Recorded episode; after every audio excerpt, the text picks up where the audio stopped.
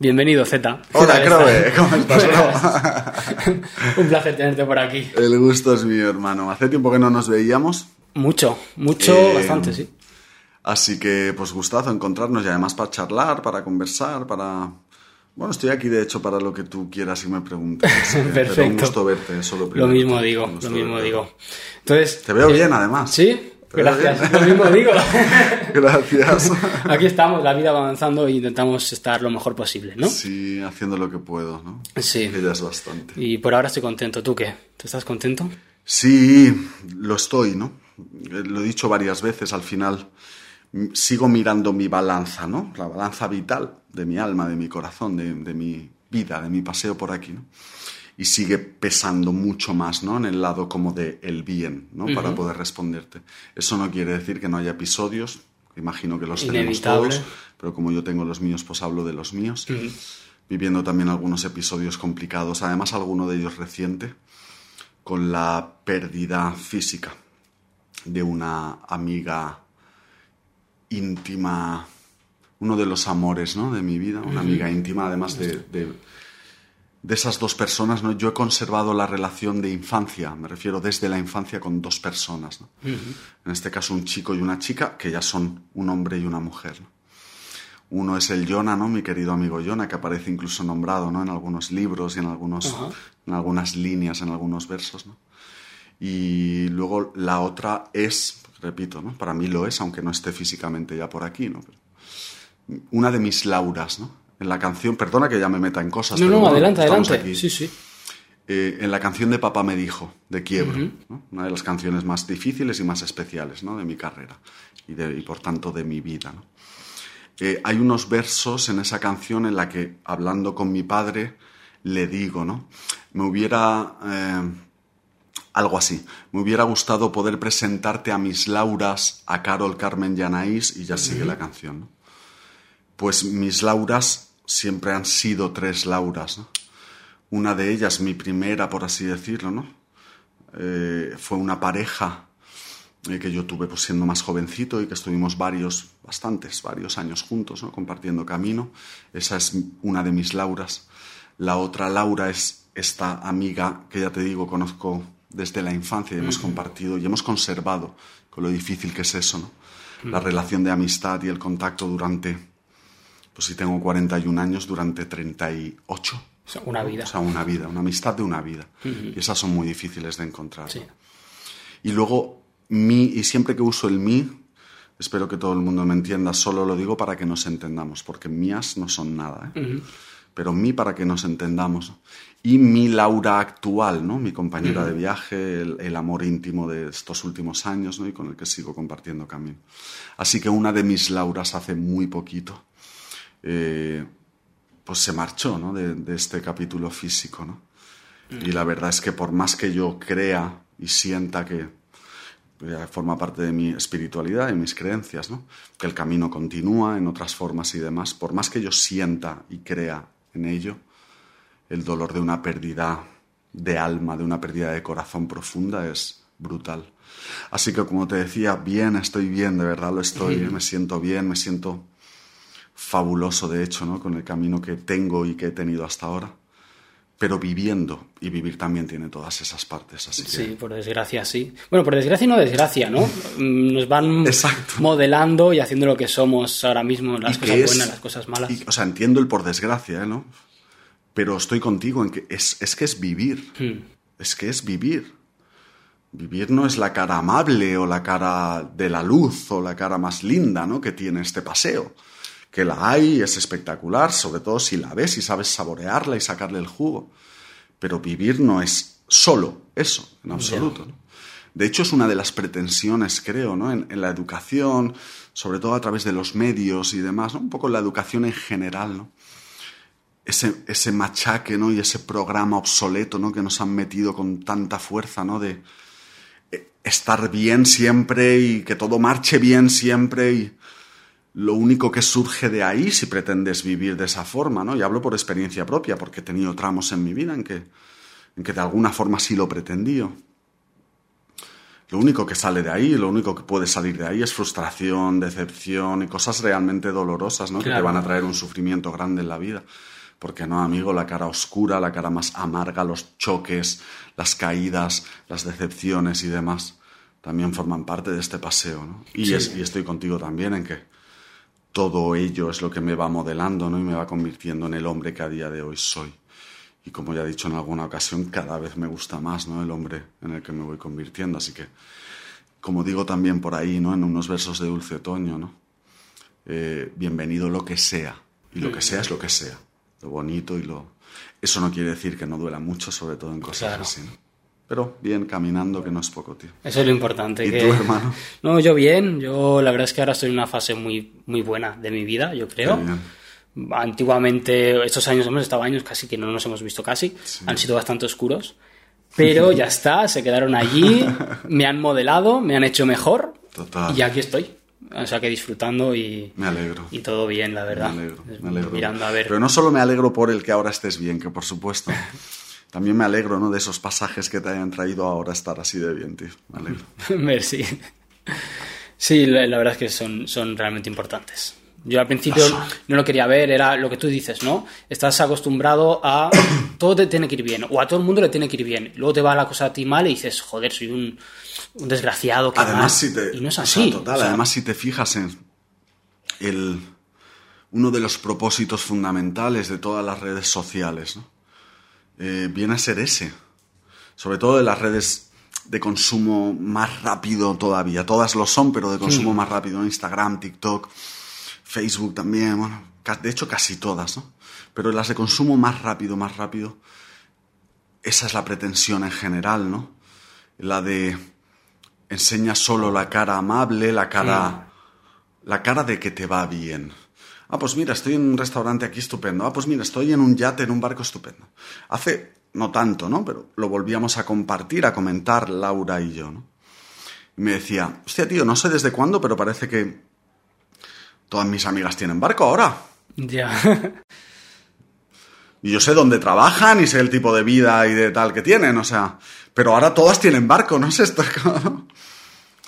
Pues eso, ¿no? Creo que define muy bien. Y repito, es una inculcación, ¿no? Desde fuera de... La diferencia con un tiempo atrás, para mí, la diferencia importante es que antes lo hacían el sistema a través de los vehículos que entonces tenía, ¿no? La escuela, eh, la televisión, la radio, la prensa, ¿no? Los medios escritos, etcétera, ¿no? Pero ahora ya llevamos muchos años haciéndonoslo nosotros a nosotros, me refiero a la gente normal. Sí. Antes era pues una revista que te enseñaba a tal celebrity o a tal famosa o a tal famoso. Entonces, si leías esa revista o si veías ese programa o si tal, ¿no? Recibías esos inputs. Y ya era muy grande el efecto que tenían. Ya llevamos tantos años en que eso ya no tienen ni siquiera que hacerlo a través de esos vehículos, de esos medios, sino que nos lo hacemos nosotros mismos, ¿no? Ese es el éxito del sistema en su propósito, ¿no? De volvernos cada vez más locos, más vulnerables. Y no lo digo en el sentido bueno de la vulnerabilidad, sino en el sentido vulnerable de... Ah, vale, que a veces se apaga y no sé... Sí, sí, está grabando todavía. Sí. Eh, me refiero a vulnerable en el sentido de, de manipulable. ¿no?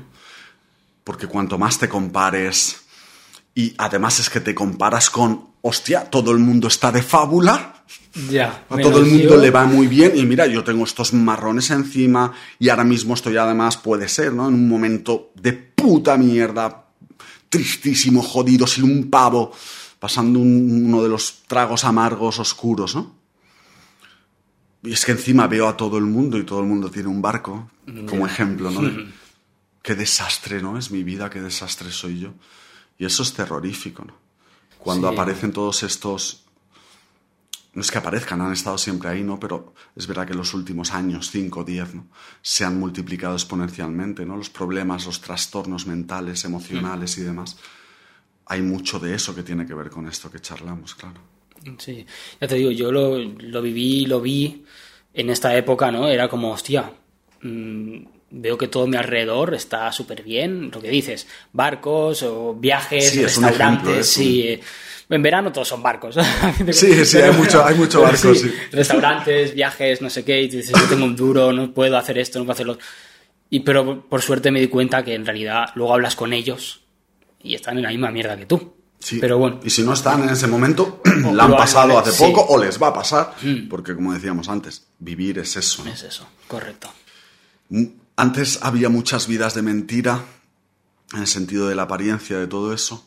Ahora eso es global, ¿no? De alguna forma. Y no sintonizo. Yo también. Yo también quiero compartir las cosas lindas que me pasan, de las que estoy disfrutando, y de hecho lo hago. No masivamente o no continuamente. Soy de los que, como Soma, como, bueno, como mi gente, ¿no? soy de los que prefiere estar viviendo los momentos que retratándolos, pero aún así pues comparto cosas de lo que voy haciendo, me va ocurriendo y demás. Pero también intento no quedarme solo con un lado, ¿no? Eh, Y la presión en la dirección contraria es fuerte, ¿eh? O sea, Sí.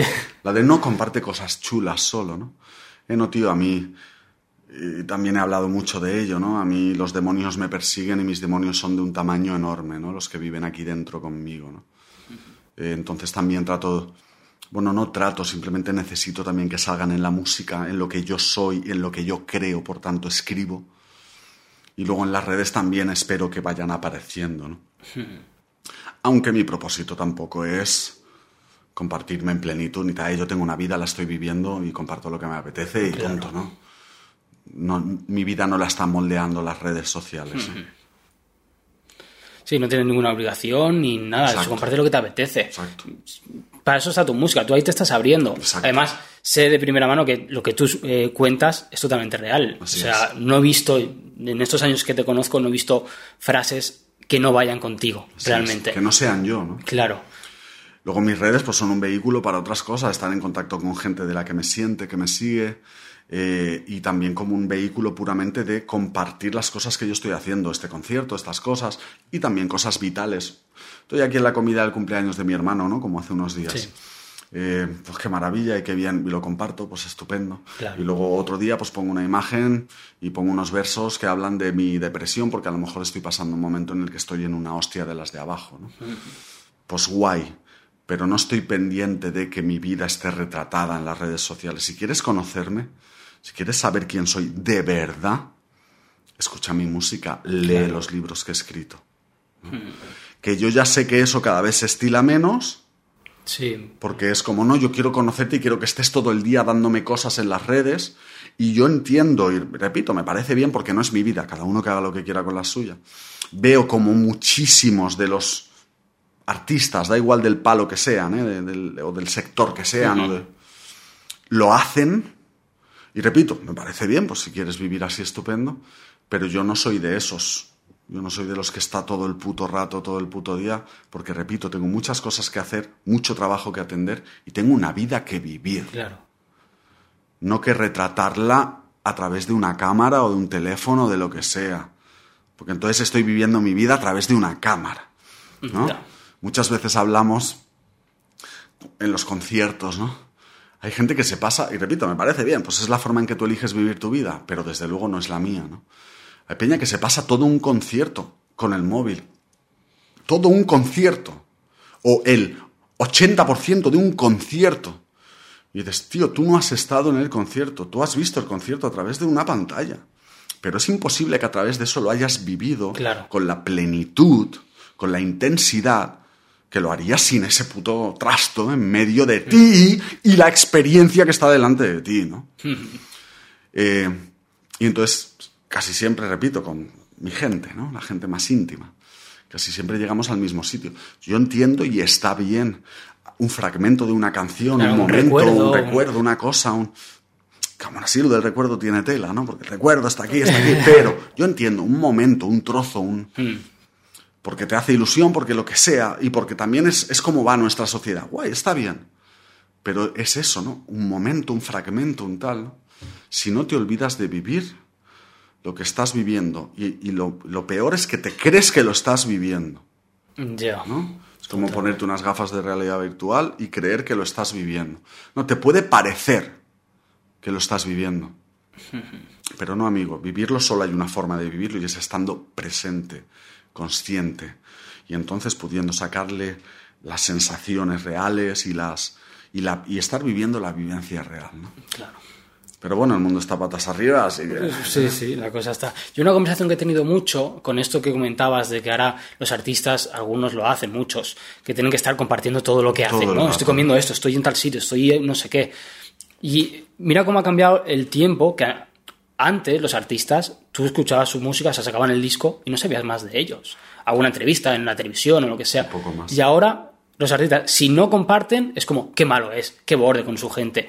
¿No? Eh, Y no, o sea, sí en algunos casos, y no solo eso, ¿no?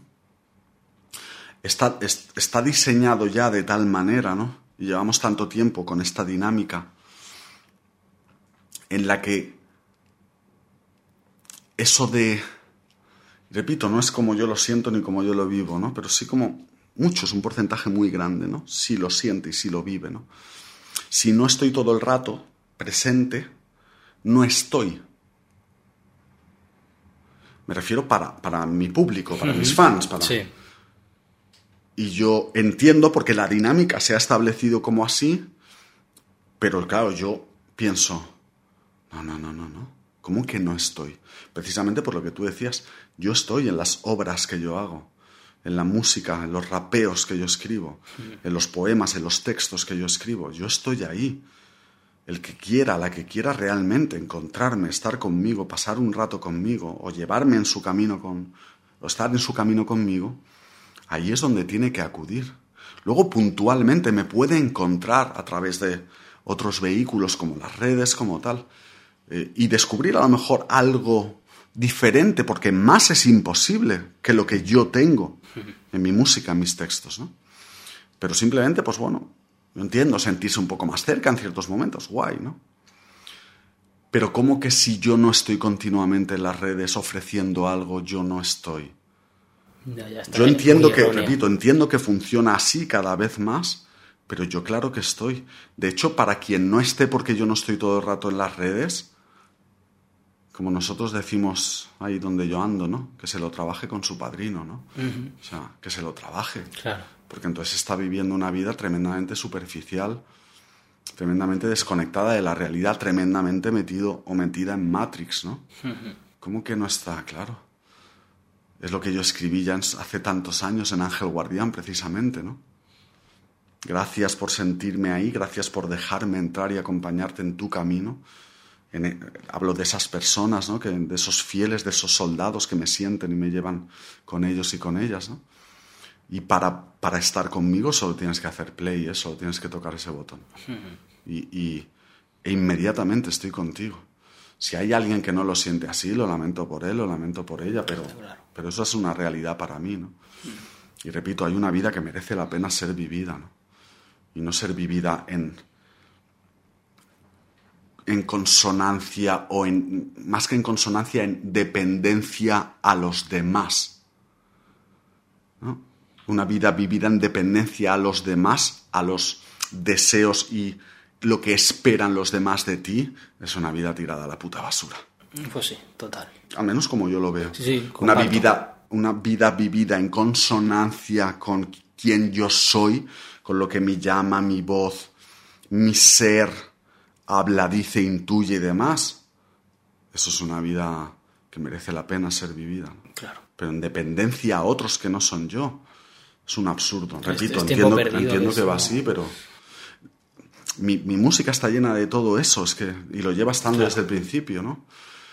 Últimos versos del primer rapeo de Me Bajo, de la canción Me Bajo, ¿no? No saben que no es mi cartera la que hace que os cuente que si me empiezo a buscar por fuera nunca será suficiente.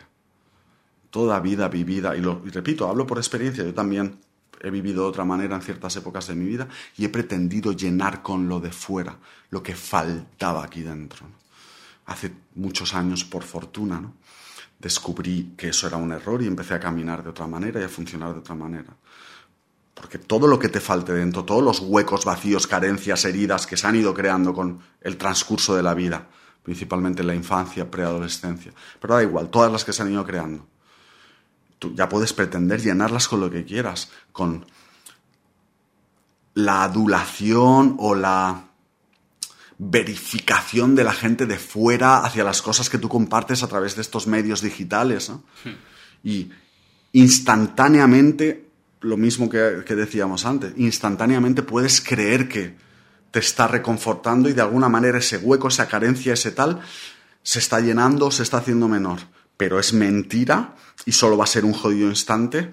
Después de ese instante, tu carencia, tu hueco, tu vacío, tu herida sangrante va a seguir estando ahí. Y la forma de hacer algo con eso, esos vacíos, etcétera, está aquí dentro, nunca ha estado fuera. Total.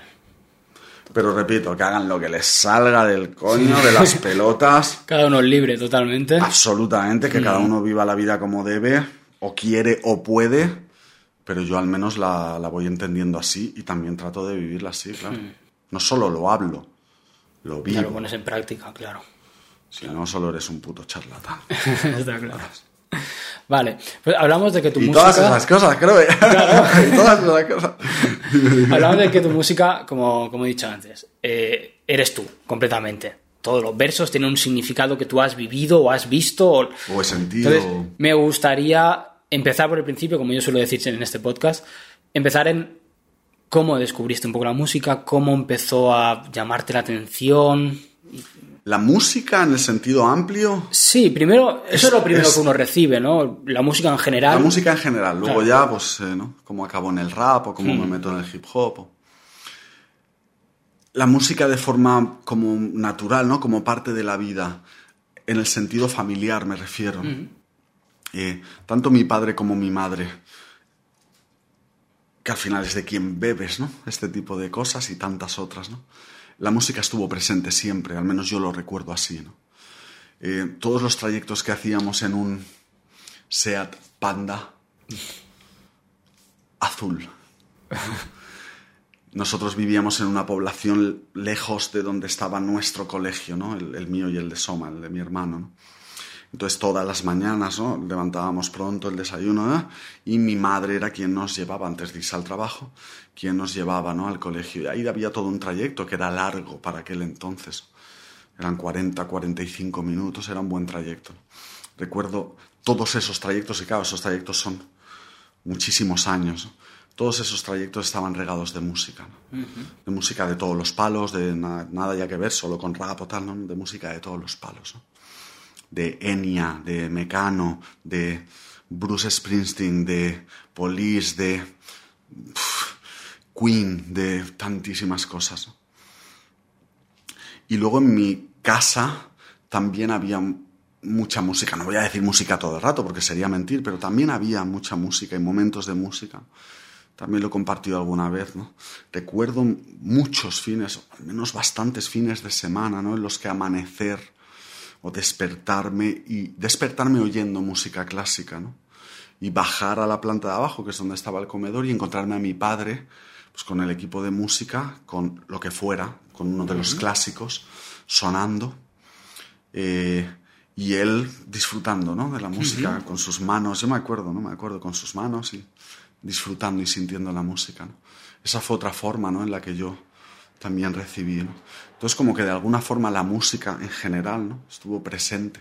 No porque tuviera familiares que fueran artistas o músicos o no sé qué, sino porque la música estaba presente. estaba ahí, ¿no? Sí, y Soma y yo, y hablo mucho de Soma porque es que lo vivimos juntos, ¿no? Y Soma y yo, no sé cómo decirlo, ¿no? Pero es- teníamos conexión con la música. Sin haber empezado a hacer música propia, ¿no? Pero recuerdo que cantábamos muchísimo, que escuchábamos muchísimo la radio y entonces nos grabábamos cosas en las cintas para hacernos nuestras propias cosas, ¿no? Las cosas que más nos gustaban. Entonces teníamos conexión como innata, ¿no? Natural. Creo que el humano la tiene. Por eso la música es uno de los- elementos clásicos, me refiero en la filosofía clásica, ¿no? La filosofía eh, de, de Grecia, de tal, ¿no? Como uno de los pilares, ¿no? Que, que todas las personas debían estudiar, conocer, profundizar para conseguir la virtud, el virtuosismo vital. ¿no? Pues la música es algo que, que está, ¿no? En nuestro ADN, genes, que llámalo como quieras, ¿no? En nuestra naturaleza. Como se suele decir, somos seres musicales. Eso es. ¿Por qué? Porque lo somos. Porque, lo, porque tiene todo el sentido, ¿no? Porque la existencia es frecuencia y la música es frecuencia. No. Y si la existencia, todo lo que existe es frecuencia, que la música, que quizás sea la máxima expresión de la frecuencia, del uso de las frecuencias, de la vibración, nos conecte tanto, tiene todo el sentido porque es que es lo que somos. Eh, natural, como te digo, natural. Y nosotros conectamos ya desde muy pequeñitos y nuestras búsquedas, nuestro, y luego ya un poco más adelante, ¿no? Es donde aparece el rap, aparece el hip hop como cultura y demás, y nos acabamos metiendo. No sé si quieres que te cuente. Sí, sí, de hecho me encanta. Voy a tratar de resumirlo, al final es un poco esos 10, 11 años, la, la generación de mi hermano, de Soma, él y sus colegas, ¿no? Que claro, íbamos al mismo colegio. Entonces los veíamos cada día. Esos ya estaban ahí con los pantalones anchos, las cosas, hostia. Y tú sabes, cuando eres tan pequeño quieres ser como la gente más mayor que tú. Sí. Ya está, es algo también innato casi en el humano. Porque esa gente mola, porque es más mayor que tú y mola. ¿no? Es como... Bueno, ¿y qué escuchaba entonces esa gente? Pues escuchaba rap, ¿no? Y no solo escuchaba rap, sino que también grafiteaban, pintaban, algunos bailaban, ¿no? El break, etc. O sea, o sea, ya había llegado toda la cultura hip hop. Sí, al menos esos inicios, ¿no? Esos primeros años en que aquí tuvo una, una repercusión, una pegada, un, ¿no? El, sin ser masivo, ¿eh? no hablo de lo que vino después, ¿eh? Sino de sí. todavía algo minúsculo y marginal, pero ya con la suficiente fuerza como para estar presente, aunque fuera en tres niños de cada clase. ¿Había, o dos había niños de cada españoles clase. en aquel entonces? Sí, claro, yo no los conocía, pero creo que esa es la época de los grupos iniciales, por así decirlos, ¿no? De, de, de lo que luego conformó ese rap in Madrid, ¿no? Eh, tampoco quiero aventura- aventurarme a decir nombres porque igual la jodo y son de otra época, ¿no? Pero creo que grupos como DNI, etcétera, ¿no? Sí, Al final- principio, principio, Exacto, ¿no? Un poco lo que conformó ese primer, eso, ese rap in Madrid, ese tal. Pero yo también recuerdo que de lo que más eh, escuchaban, bebían ellos, esos más mayores que yo, mi hermano y su gente, ¿no? Pues era rap americano, ¿no? Y Claro. entonces por ahí, pues como quieres ser como ellos, pues yo con 10, 11 años ahí, uh, este rollo que es. Pero bastante pronto, igual con 12, con 13, da igual, en ese proceso, ¿no? Yo descubro que eso me toca, ¿no? Que eso me dice algo. No puedo decir que me toca ya profundo y no sé qué, pero sí me dice algo más allá, ¿no? Me habla de ser diferente, ¿no? Que era como yo ya me sentía con esa edad de no hacer lo mismo que hacía el resto de los niños, de sentir una sensación diferente, de incluso pensar en el futuro, lo que pueda pensar un niño de 11, 12 o 13, pero sí pensar en el futuro y no ver el, el patrón estándar, ¿no? De funcionamiento social, ¿no? Y sentir que ese camino no era para mí, en cambio para el resto sí. O ellos me refiero, lo veían, ¿no? Un poco en general era así, ¿no? Sí. No, claro, como, como papá y mamá, y yo era como, no, no, no, no, no, yo no quiero eso para mí. No sabía ni el por qué ni tal, pero era lo que sentía. Y el rap también me hablaba de todo eso, ¿no? Y me hablaba de otras cosas también con las que yo me sentía representado, ¿no? Me hablaba de autosuperación, ¿no? De, me hablaba de reivindicar, de, de quejarme, pero no de quejarme por, porque sí, de quejarme y de levantar la voz ante cosas que eran injustas. Al menos que para mí fueran injustas, ¿no? ante los abusos de los medios, de la policía, de, de los políticos, de lo que fuera que fuera injusto. ¿no? Y eso conectaba conmigo desde tan, tan, tan joven.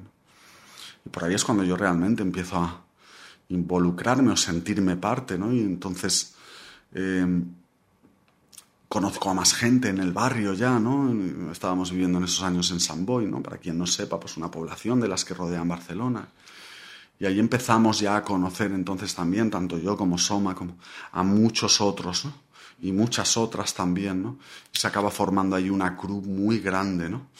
Donde hay todas las disciplinas del hip hop y donde se respira y se vive el hip hop, ¿no? Como, como, como el paraguas, ¿no? Como la cultura Sí, que lo- lo engloba que todo une a eso. toda- a Eso todos es. los individuos Beatboxers, bakers, DJs, MCs, tal, de, de todo, ¿no? y grafiteros y nosotros pues tocamos obviamente muchos palos, grafiteamos durante muchísimos años, me metí en algunos problemas interesantes por ello, ¿no? Y tal, pero bueno, es- estaba, estaba genial y salíamos juntos y vivir el hip hop, ¿no? Al final. Y entonces, no mucho después, 14 años, ¿no? O 14 para 15, da igual, 14 años.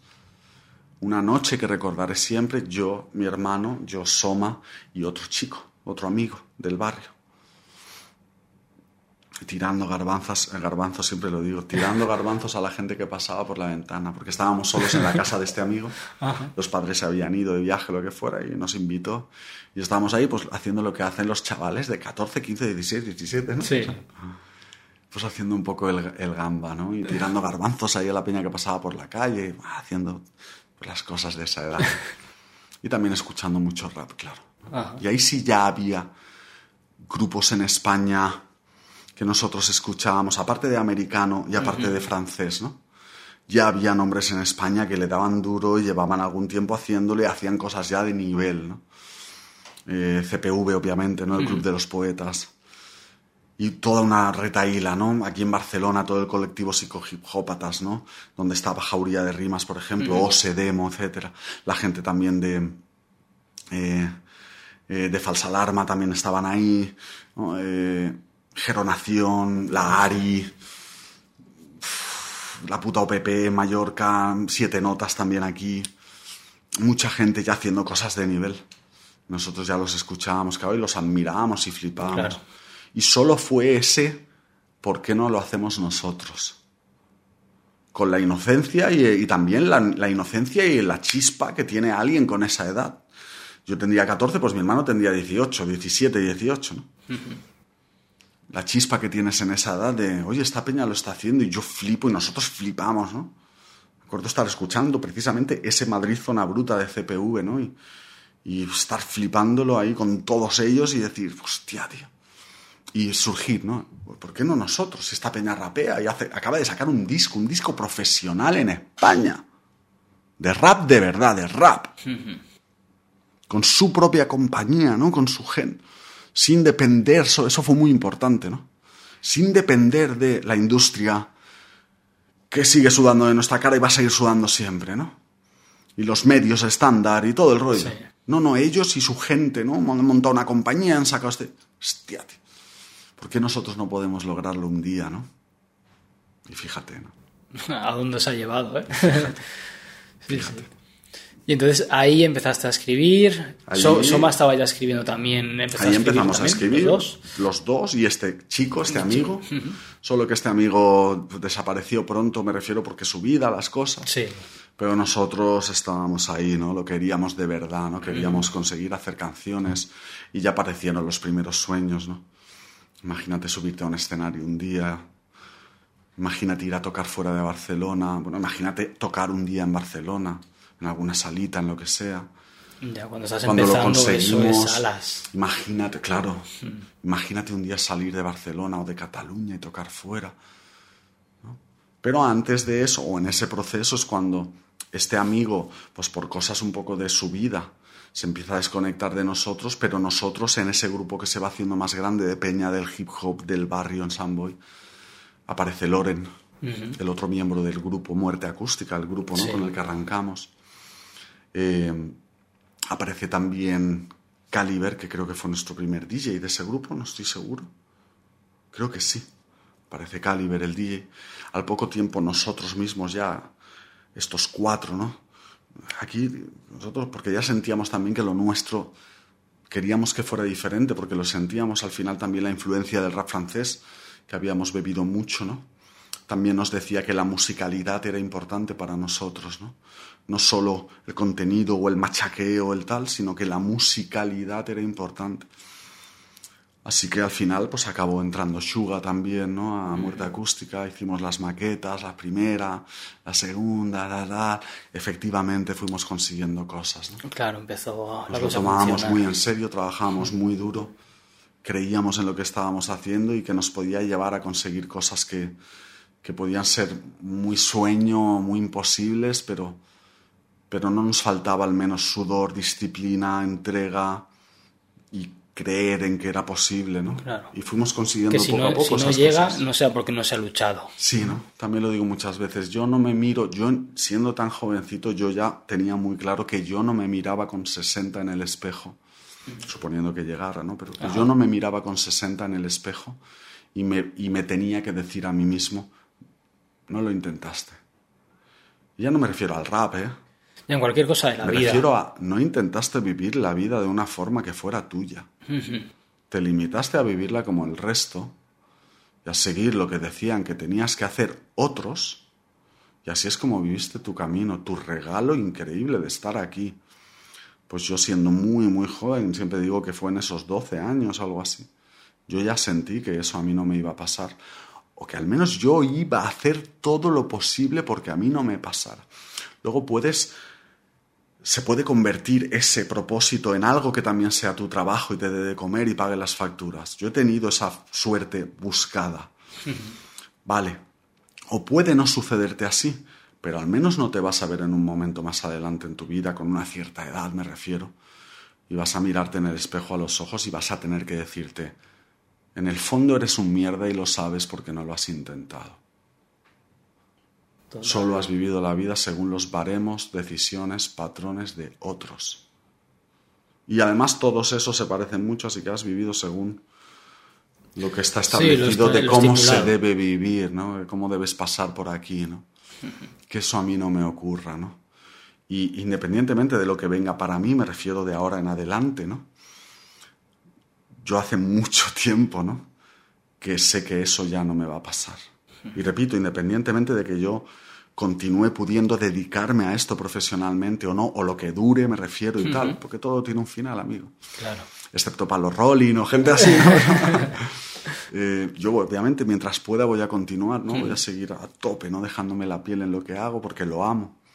Pero independientemente de lo que venga, a mí eso ya no me va a ocurrir. Claro. El mirarme en el espejo ahora o en 20 años, si la vida me permite estar por aquí, y decirme a mí mismo, qué mal, tío, ¿no? Has desaprovechado en tanto este viaje, eso a mí ya no me va a pasar, ¿no? Y qué orgulloso, orgulloso de verdad, limpio, ¿eh? Y qué orgulloso me siento, Crobe. Y qué orgulloso me siento, y qué satisfecho me siento con haberlo peleado tanto. No, no hablo de haberlo conseguido, ¿eh? dedicarme a él, sino con haber puesto toda, y el cielo sabe que es toda, ¿no? Toda la carne en el asador durante tantos años y seguir haciéndolo cuando se habla de, re- de realización, creo que, es por ahí, ¿no? Lo puedes conseguir o, o no, esas metas, esos tal que tienes, pero saber que te has dejado la piel y que lo has intentado, Sí, eso no tiene precio. eso no tiene precio. Total. Y además, hostia, sentir eso desde tan joven, o sea, es Era una- una intuición. Ahora lo puedo explicar con mucha claridad, ¿no? Sí, en aquel entonces no, ¿no? En aquel, en aquel entonces yo no podía explicarlo de esta manera. Era más una intuición con 12 años, con 13 años. pues es, Pero es una suerte intuición. tener, es, tener es, sentir eso. No es, o sea, es- O sea, en aquel- soy, soy afortunado por ello, pero no es suerte, ¿no? Se le ha llamado y se le sigue llamando de muchas formas, ¿no? La llama, la voz, la... A lo largo de nuestra historia, de la historia de la humanidad, de la existencia, se la ha llamado de tantas formas. Dios, se la ha llamado de muchas formas. ¿no? Da- me da igual con qué palabra cada uno lo, lo vea, pero todos tenemos a la voz diciendo cosas todo el tiempo. Mm, Sí, sí. Yo sé que es así. Eh, el ruido terrible, inmenso, puto gigantesco, ¿no? Que tal como está montado todo el chiringuito, desde el segundo uno tal como aterrizamos, ¿no? Como dice mi queridísima Lola, ¿no? Desde el segundo uno, ¿no? Traemos unas alas increíblemente grandes y desde el segundo uno es chap, chap, chap, chap. Todo el rato, ¿no? Cortar esas alas. Pues lo mismo con la capacidad de escuchar, y repito, lo que cada uno quiera nombrar, ¿no? La voz, la llama, a Claro. Esa capacidad con tanto ruido y con tanto corte de alas, mengua, mengua, mengua tanto que la gran mayoría de las personas no la, no la va a escuchar jamás, pero es una cuestión de ruido. Pues por lo que fuera, siendo yo tan jovencito, claro que había ruido, mucho ruido, pero a lo mejor, y no sé el por qué, pero había menos ruido que en otros, que en otros niños, niñas, ¿no? Sí. A que eso sí a me eso permitía refería, ¿no? que esa intuición aflorara y que yo la oyera, la viera y dijera, "Mm, no, no, no, no, es por aquí. No por aquí, que es por donde va todo el mundo. Es por aquí. Y eso solo ha ido creciendo, ¿eh? Hasta hoy. O sea, esa voz solo ha ido creciendo hasta hoy. Cada vez la oigo más clara, aunque a veces me cuesta mucho, obviamente, pero... Bueno, el ruido sigue estando, ¿no? Sigue, Sí. sigue llegando. Y, y ruido nuevo. Sigo ¿no? Que viviendo en te des- Matrix. Y Matrix se ha perfeccionado. Matrix ya no es la versión que era en aquel entonces. Eso era la versión 1. Ahora es más compleja. Ahora es la versión 270 de Matrix. Como en Matrix, ¿no? Que en cierto momento le dice el agente Smith a Morfeo, ¿no? Creamos una versión de Matrix, lo que podríamos llamar la Matrix 1.0, en la que todo era como muy guay, todo funcionaba como muy bien, eh, había menos sufrimiento, ¿no? De alguna forma, y la rechazabais, los humanos, ¿no? No, no, no podíais vivir así. Así que tuvimos que crear una versión 2.0 de Matrix donde todo fuera más como cuando estabais en la mierda y sufríais mucho, por, por decirlo de una forma vulgar y, y- y rápida, ¿no? Pero viene a ser esa reflexión, ¿no? De, oh, Matrix ha evolucionado mucho, con lo cual la capacidad de producir ruido para nuestras mentes, corazones, almas es más grande que nunca, más difícil es escuchar, entonces esa intuición, voz, cada uno como lo llame, ¿no? pero se puede, que es lo que me gustaría también compartir, ¿no? De alguna forma. Se puede, no es sencillo, pero se puede, ¿no?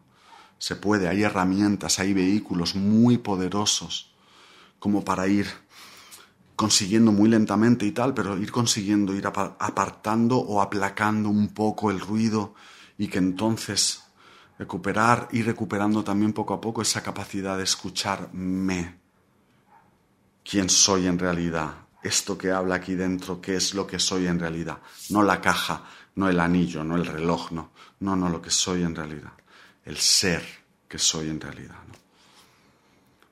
Pero claro, esto que ahora estamos conversando, tristemente, pero bueno, yo estoy aquí haciendo mi parte, ¿no? Pero es seguramente un gran porcentaje mayoritario, ¿no? de la población, ya no es que no lo vaya a hacer el esfuerzo, el trabajo que eso requiere, sino que ni siquiera se plantearán jamás O sea, cosas no- como ni esta. lo van a sentir, la necesidad. Eso es. ¿no?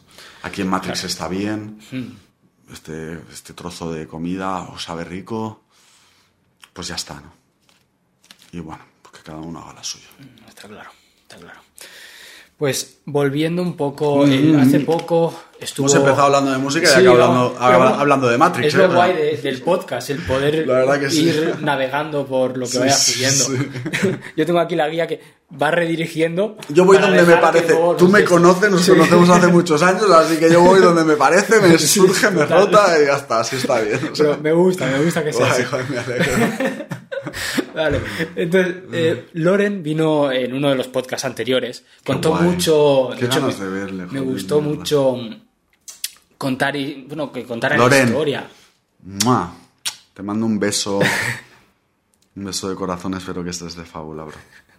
Gran tipo el Loren. Sí, La joder. verdad es que sí. Pues compartimos un rato muy, muy a Qué gusto. guay. Y contó mucho, pues eso, también sobre Magnatiz, los principios y tal. Lo de las, las giras. el- Bueno, la locura un poco, ¿no? De, Sí, de es que eso. fue una aventura mu- muy loca, ¿no? En muchos aspectos. Yo te quería preguntar, ¿qué recuerdas tú de, de todo eso? Muchas cosas, ¿no? ¿Sí? Quizá la sensación general. Ay, te digo. eh, Tantas cosas, ¿no? Pero quizá la sensación general es que era una aventura muy loca, ¿no? En, en muchos aspectos. Creo que tiene todo el sentido, ¿no? Éramos- teníamos la edad que teníamos al final, ¿no? Eh, el primer disco de Magnatis fue en el año 2000, ¿no? El, el Apuerto. Sale en el año 2000. Eso, eso es hace 22 años.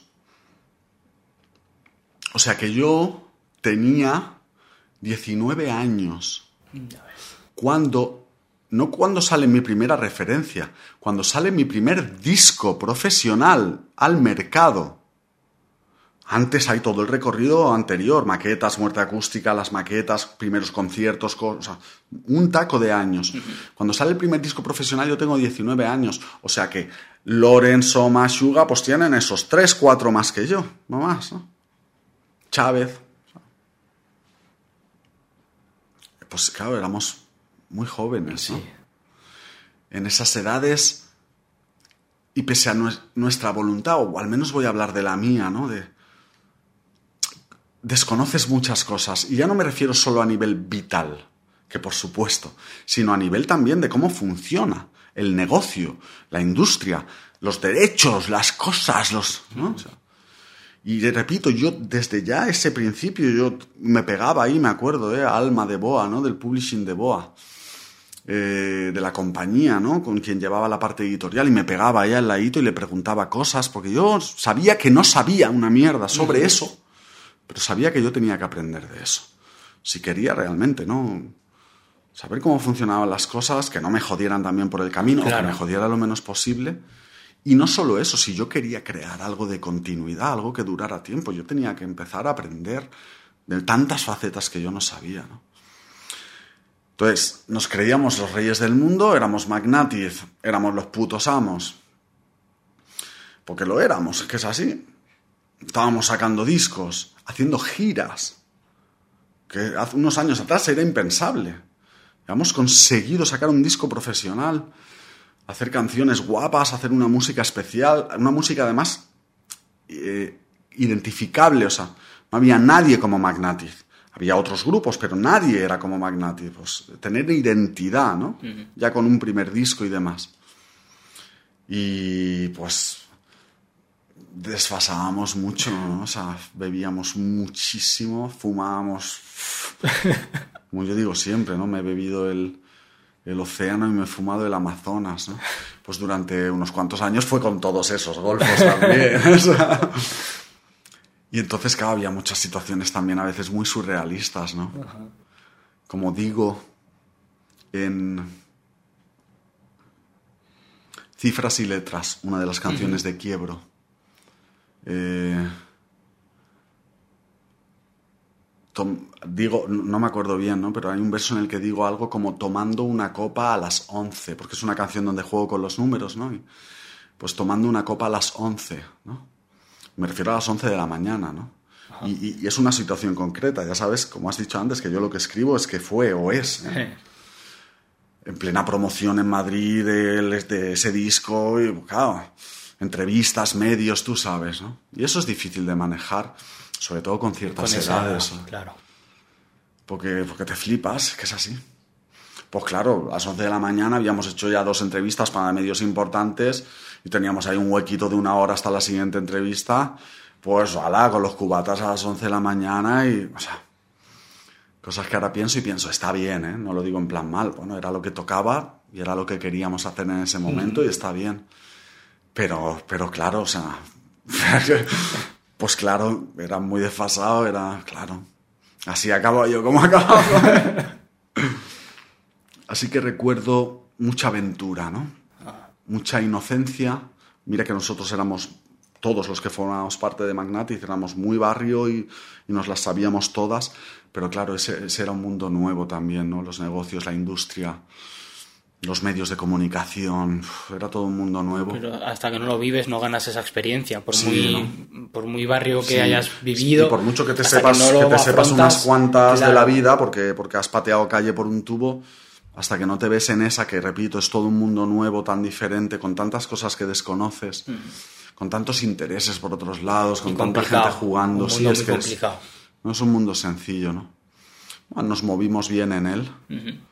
Y no solo eso, sino que al, no tanto, ¿no? Al poco, de hecho. Yo dije, bueno, algunas cosas he aprendido, ¿no? En estos años voy a montar mi propia compañía, ¿no? De eso te iba a hablar. Y, y lo hice. Estamos Aventurarme ya a formar parte de... No, no, yo, yo, yo he venido a ser un jugador del juego. No a ser uno que pasa por aquí. He venido a ser un jugador del juego. Así que vais a tener que lidiar conmigo, yo con vosotros también, pero conmigo vais a tener que lidiar a otro nivel, ¿no? Y lo hice. Y montaste en Comen. Eso es. Correcto. Y con, ese, con, esa compañía propia saqué mi primero, El Hombre de Oro. De oro? Eh, y saqué varios discos más, el disco en solitario de Loren, el disco de Deluxe. Eh, o sea, conseguí sacar algunas cuantas referencias, ¿no? Fue toda una aventura también, ¿no? De, aprendizaje también muy, muy bestia. Y de mucho fumar y mucho beber. Pero mucho. Me gusta que pensando en eso te venga, te venga ese recuerdo. Es Mucho inevitable, fumar, es que mucho es- que es beber. inevitable, así, es ¿no? Cualquiera que, que- que quiera y le apetezca, ¿no? Que coja y se vaya a ver el, el making of. Hay un vídeo que está seguro en YouTube, en las plataformas, por ahí. Que se vaya a ver el making of del Rara Abyss, del segundo disco de Magnative. Hay un fragmento, o sea, un documental, unas, ¿no? Y mira que tampoco fuimos tan explícitos en ese vídeo, pero bueno, claro, aparecen cosas. Pues algo ya ahí fumando un fly de, de así, de así. Y eso era continuo todos los días, de todos los años, de todos los días, de todas las horas, me refiero. Ya ves. Y eso tuvo, pues como todo, ¿no? Su parte guay, su parte divertida. Luego tuvo también su parte fea. Como todo en exceso, ¿no? No hay nada en la vida Sí, que le- en exceso, sea bueno. Como todo en exceso. más. Pero sí, ¿no? Tuve los santos huevos, ¿no? De decir, monto mi compañía y vamos a hacer business. Entonces hice business, ¿eh? El primer disco mío. El segundo disco de Magnatic ya es una coproducción Ajá. de mi compañía con Boa, ¿no? En aquel entonces. Y mi primer álbum también. Allá empecé a hacer negocios con de producción te refieres a una que, joint venture. eh, un- igual nos ellos juntamos dos una- empresas al final para hacer un business conjunto. Ajá. Eso es una coproducción, una joint venture. ¿no? Nos juntamos dos empresas para lanzar un producto o hacer un business. Ajá. Y lo hacemos pues yo aportando estas cosas, que son cosas que yo a lo mejor manejo mejor, y yo estas ellos otras. igual la distribución o lo que sea. Exacto, ¿no? Sí. Pues, eh, tal, tal, tal. Pues yo ya empecé, ¿no? Desde ahí a decir, venga, pues vamos a hacer business. Y yo tenía algo de idea, pero tampoco tanta, pero ya me aventuré, ¿no? Y no deja de ser el niño de 12 años con esas ganas y esa capacidad de aventurarse, de arriesgar. ¿no? Poner en peligro, que es la definición de arriesgar, como siempre Ajá. recuerda Soma, ¿no? Poner en peligro, ¿no? Pues de arriesgar mi dinero, mi economía, mi salud, mi muchas cosas, ¿no? De eso, de, de eso y de tantas otras cosas, de lo que te decía antes, me siento tan orgulloso, ¿no? Porque me ha dado miedo, sí, como a todo el mundo, Claro. pero lo he hecho. Con todo mi miedo, sí, pero también con toda mi convicción, con toda mi voluntad, con todos mis huevos y con todo mi con todo lo que yo soy, yo era en aquellos entonces, ¿no? Pues monto una compañía y efectivamente, ¿no? Perdí en los siguientes años se evaporó, ¿no? La herencia de mi padre. ¿no? Me pegué una hostia económica, me arruiné económicamente. Pues estuve dispuesto, ¿no? A transitar todo eso. Y fue fruto de qué? De mi inexperiencia y también de que yo estaba como estaba y, y le daba muy duro a muchas cosas durante todos esos años, tanto, ¿no? Estaba, como decías, en los extremos de muchas cosas. Oh, me acabé arruinando económicamente. Bueno, pues tuve que vivir eso. Me siento orgullosísimo. La gente tiene tanto miedo a fracasar, ¿no? Sin fracaso no hay éxito, ¿no? Lo que se suele decir. Y que si no, si no has aprender. fracasado, no has arriesgado una mierda en tu vida. Total. Ya está. Total. Ya está. Si no has fracasado, no has arriesgado una puta mierda en tu vida. Y una vida sin arriesgar cosas, y repito, arriesgar no es apostar. Son dos cosas muy diferentes. El otro día hablábamos Soma y yo precisamente. No. Apostar es una cosa, incluso apostar fuerte por algo. Apostar es una cosa y arriesgar es otra. Apostar es meterle duro a algo y tal. Arriesgar es poner en peligro cosas de relevancia capital con el propósito de. Eso es arriesgar. Bueno, pues yo lo llevo haciendo, ¿no? Toda una vida, lo sigo haciendo a día de hoy, ¿no? Y qué bien. Y que no te pueden quitar lo bailado, ¿no? A fin de cuentas. Mi madre siempre me lo dice, ¿no? La mamá siempre nos dice. Por- hay un- una, una época mala, un lo que sea, ¿no? Y hostia, tío, y mi madre sabe, ¿no? Bueno, hijo, que venga lo que tenga que venir y pff, que os quiten lo bailado. y es verdad. Total. Y Yo se lo digo, comparto con Soma en un verso también de una canción de hace bastantes años, ¿no?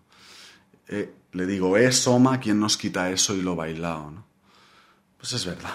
¿Y qué es eso? La vida. Total. Yo lo pienso mucho con el estudio. No sé, en esa diferencia que has puesto de arriesgar o apostar, no sé dónde pondría yo lo del estudio. Ya lo descubrirás. Pero eh, también tuve pues la, la hostia y ahí vi ¿no? y aprendí a valorar el... Vale, me he pegado la hostia después de 10 años de esfuerzo, de sacrificio, pero he aprendido un montón. Y, y ese aprendizaje ahora lo estoy notando dentro de mí, ¿sabes? Y estoy orgulloso. Y si- Podrías no haber hecho eso, no haber apostado o arriesgado, ¿no? A un nivel fuerte. Eh, no tendrías esta recompensa. Total. Esta, esta que acabas de decir, sí, sí, sí. no la tendrías. Y esta recompensa es la que está en ti. No es un coche en la puerta o no es tal, tal. Que sí, que sí lo tiene. Estupendo. Ya, ya, sí, sí. No, no. Yo hablo de la recompensa de verdad. Esto que acabas de decir. Sí. Yo no sería quien soy, yo no habría aprendido tal, no habría crecido. En unos versos de- del poema, de uno de los poemas de Marcar como no he leído, de mi segundo libro, el poema que se llama precisamente Soldados, ¿no? Hay unos versos que escribo en los que digo algo así. Sabemos que si duele, crece, que si crece, cuesta, que si cuesta, merece la pena. Es exactamente esto. Total. Bueno, es que arriesgarme así va a doler mucho, ¿no? Porque es que va a doler, ¿no? Y si me pego encima una hostia ya ni te cuento. Bueno, sabemos que si duele, crece. Y que si crece, te va a costar. Pero que esas cosas que cuestan merecen la pena. Buenísimo. Por esta recompensa de la que acabas de hablar. Sí, sí. ¿no? Que es la más valiosa, al menos para mí, de todas. Un coche en la puerta, de puta madre, genial. Pero El lo que otro día- es esto. Sí, sí, sí, el que- otro día un buen amigo, ¿no? Mi querido Johnny, eh, me compartió, ¿no? De- compartimos muchas cosas y me compartió, ¿no? Una reflexión que me... Esas cosas que ya sabes, y, ya sé y ya tengo, pero cuando me la recuerdan en ese momento fue como, "Puf, uf, no, uf, me la, me la vuelvo a coger y la vuelvo a meter en mí, ¿no? Con fuerza, ¿no? Y era algo, no lo voy a decir bien, pero da igual, era algo como... Venimos sin nada y nos vamos sin nada. Y nos pasamos el tiempo intermedio entre ambas cosas peleando por cosas que no trajimos y con, la que- y con las que no nos vamos a ir. Es absurdo hacerlo. O sea, porque vinimos sin nada, yo vine sin nada, me voy a ir sin nada. No, no me voy a pasar todo el tiempo entre medio peleando por cosas, peleando en el sentido malo me refiero, dejándome la vida sufriendo Sí. por cosas que no traje y con las que no me voy a ir. Y yo entiendo, yo no vivo así. Yo claro que me enfrasco porque, repito, vivo en Matrix y... Claro que me enfrasco y claro que formo parte de la rueda y claro que me molan esas bambas y claro que todas, ya, ya. Pero da igual, no quiero tener eso aquí y, seguir avanzando en esa dirección. Porque como decías ahora, la recompensa real, auténtica, con la que no vine, o vine con algo de eso, pero y sí me voy a llevar, es eso. Esa vivencia, ese aprendizaje, ese crecimiento, ese lo que sea que voy ganando, creciendo, ¿no? Y así que la- ahí la dejo, ¿no? Vine, vine sin nada, me voy a ir sin nada. Es una reflexión. Me voy a pasar todo el tiempo entre medio peleándome por cosas que no traje y que no me voy a llevar. No, no, no, no, no, no. Y repito, no digo que yo viva así todo el tiempo, pero para allí que voy. Pero es el camino que intentas seguir más Eso o menos. es. Subidas, bajadas, pero Eso es. correcto. Y volviendo. Sí, sí, sí, esto está- em, tú vuélveme a llevar sí, donde quieras.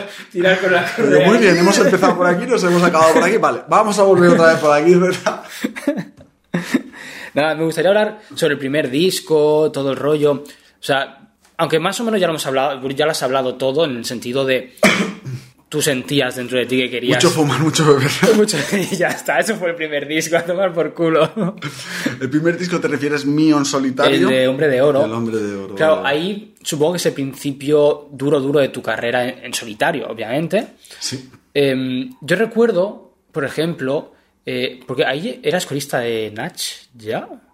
Creo que no, que luego los años que pasé acompañando a Nacho vinieron un poquito después. Un poquito creo, después. creo que ya con el Contradicciones. Contradicciones. Y Sí, si no, antes de sacar el Contradicciones. Algo así. poquito. Bueno, no Yo- sé, yo por tengo ahí. un recuerdo de hace. Me ha venido ahora. O sea, con el lanzamiento me refiero de Hombre de Oro, no. Ajá. Eso todavía no había, no había llegado. Me ha venido un recuerdo de la sala Razmataz, un concierto de Nach, pero no sé si estabas tú o no. Pero me acuerdo que Soma estaba en la, eh, en la salida sonido. repartiendo. Ah. no, en la salida Ah, yo estaba, repartiendo claro estaba, pegatinas claro que de estaba. tu disco Hombre, de, Oro. O sea, Estaba yo. pues- Estábamos yo y Soma, de hecho. pues a y mí, a Soma de- me dio una cuando no, par no de os colegas conocía más. ni nada de nada. Hicimos pegatas de la portada del Hombre de Oro porque estaba por salir. Pues claro, Eso es como... Pam, pam, pam, sí. A eso venía el, el esfuerzo que ha, que, que ha llevado, ¿no? Porque ahora vemos a un hombre de oro con un montón de discos detrás, conciertos con un montón de gente, pero ese principio a mí me mola hablarlo, ¿no? Un poco. El, hostia, estaba Soma y Zetapu mismo repartiendo pegatinas. A la peña que salía del concierto de Nach. Me Tío, acuerdo es- muy bien. Nosotros, y repito, hablo, o sea, cuando digo nosotros, pues somos, o hablo por mí, por Soma, ¿no? Nosotros somos hustlers, lo hemos sido toda la puta vida, ¿no? A nosotros no se nos han caído nunca, como se suele decir, los anillos por currar duro, por, por picar piedra, por comer palas de mierda, ¿no? Las que hubiera que comer, ¿no? Para, para, para avanzar, para dar pasos por pequeños que fueran, ¿no? Así que en aquel momento me acuerdo, es que fue así, ¿no? Nacho tocaba en el Raz o algo así. Creo que formaba parte de un evento más grande, no recuerdo bien, da igual. Y claro, nosotros sabíamos que ahí iba a ir una tonelada de Claro. gente. Pues nosotros entonces dijimos, vamos a hacer pegatas con la portada del disco que está por venir, del Hombre de Oro, que era mi primero en solitario. Y tenían ahí pues un sello puesto, ¿no? Una cosa puesta donde ponía la fecha, que era... Es verdad, no redondo, mucho, sí, una sí, redonda, ¿verdad? Hola, lo recuerdo, es verdad. Y como siempre, ¿no? Pues lo hicimos, hicimos ahí no sé cuántos, lo que fueran, mil, no sé, los que fueran. Y nos fuimos nosotros, ¿no? A la, a la puerta y tal como empezó a salir la peña, pues venga, va. Creo que habla mucho de quiénes somos, ¿no? Sí, es que creo que es un detalle Al guay. 99% le hubiera dado un palo terrible eso, porque no, yo es que soy el artista, ¿no? Y yo entiendo que a alguien que no conoce ni su puta madre le da igual hacer eso. Pero yo ya era Zetapu, yo ya tenía dos putos discos publicados, además de varias maquetas, dos discos profesionales publicados, había hecho giras por prácticamente toda puta España con esos dos discos. O sea, yo no era un tío que no conocía a nadie, me refiero.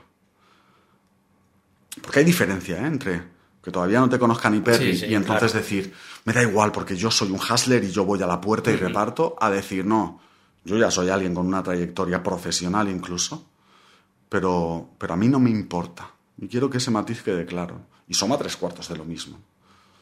Entonces eso habla de quiénes somos, ¿no? Y decir, y también de nuestra intención de que la gente también lo percibiera, decir, eh, tío, nosotros somos rappers, venimos de la nada.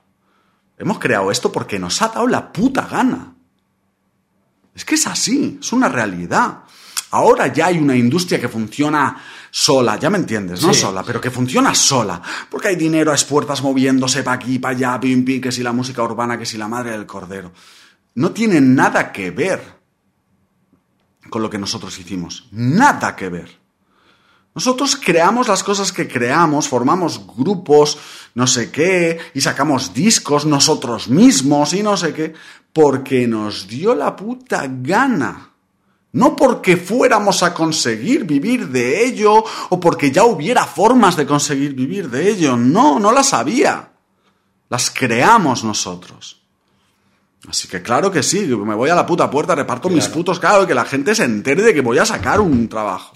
Da igual que yo ya tenga dos discos y giras y no sé qué, ¿no? Así que sí, ahí estábamos, hermano. Ya es. No, la verdad es que me, me- me llama la atención. Y muchas más muy- cosas que... es guay, y tío. muchas más Es cosas. guay. Muchas más cosas. Al final es la parte que no se ve, ¿no? Desde fuera y que es imposible. No, no, no es que no se vea porque no quiera, Ya, sino claro, porque es que es imposible. Hay tanto trabajo, tantas cosas, tan- tantas, que, no, es- que- que es imposible que se perciban desde fuera. Pero mi trayectoria, ¿no? En el sentido artístico, profesional, nunca, nunca, ningún centímetro de los que he ganado se me ha regalado. Ninguno. Pero tú eres un artista independiente, todo sale de Absoluto. ti. Las giras. si algo aprendí ¿no? en todos estos años, en esa voluntad que te decía desde ya, esos principios, a pegarme a, vale, me voy a pegar a la editorial de Boa. Y ahora este de distribución también me voy a pegar porque tengo que aprender. Pues era precisamente para esto, es un poco como en la vida. ¿no? ¿Por qué yo puedo decir, bueno, cualquiera puede, pero por qué yo puedo decir cosas con criterio porque tengo un criterio forjado sobre asuntos que ya no son música? Pues porque he mantenido esa curiosidad viva y he trabajado muy duro para informarme, conocer, aprender. ¿Mm?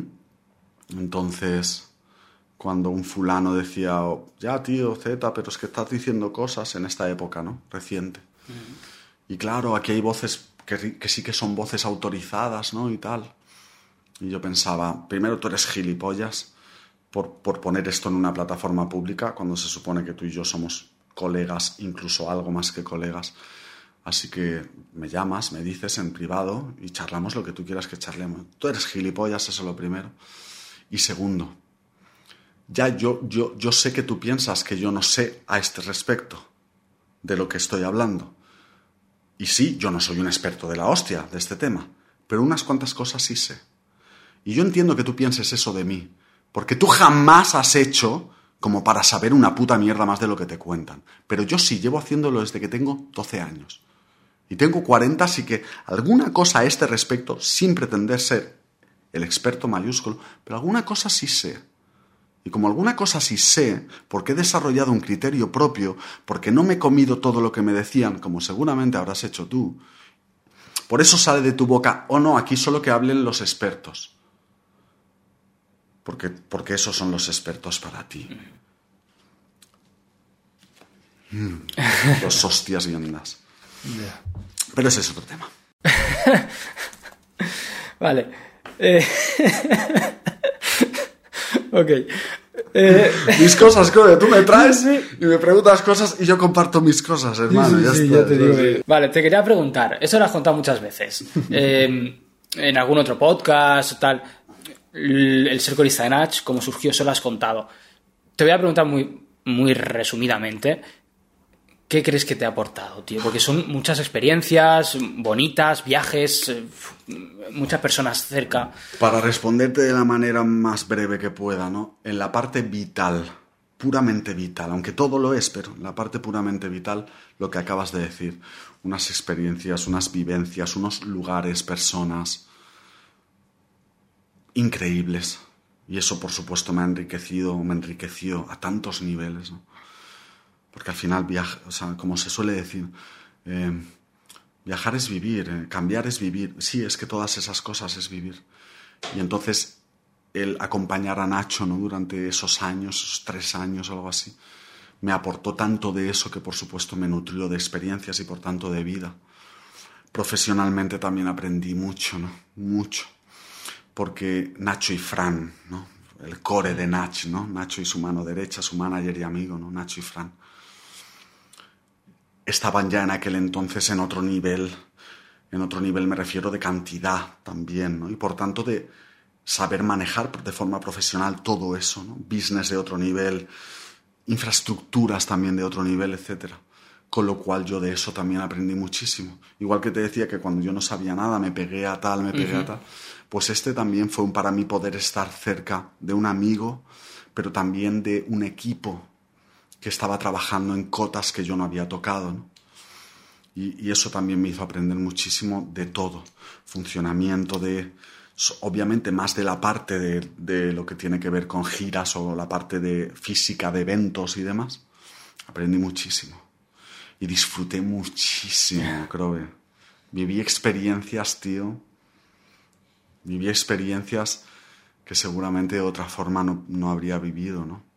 Con Nacho, gracias a estar ahí acompañando a Nacho esos años, pude vivir ese hip hop al parque y cantar algunas de mis canciones en ese hip hop al parque en Colombia del 2008 y por tanto hacer en directo algunas de mis canciones delante de 50.000 o 60.000 personas.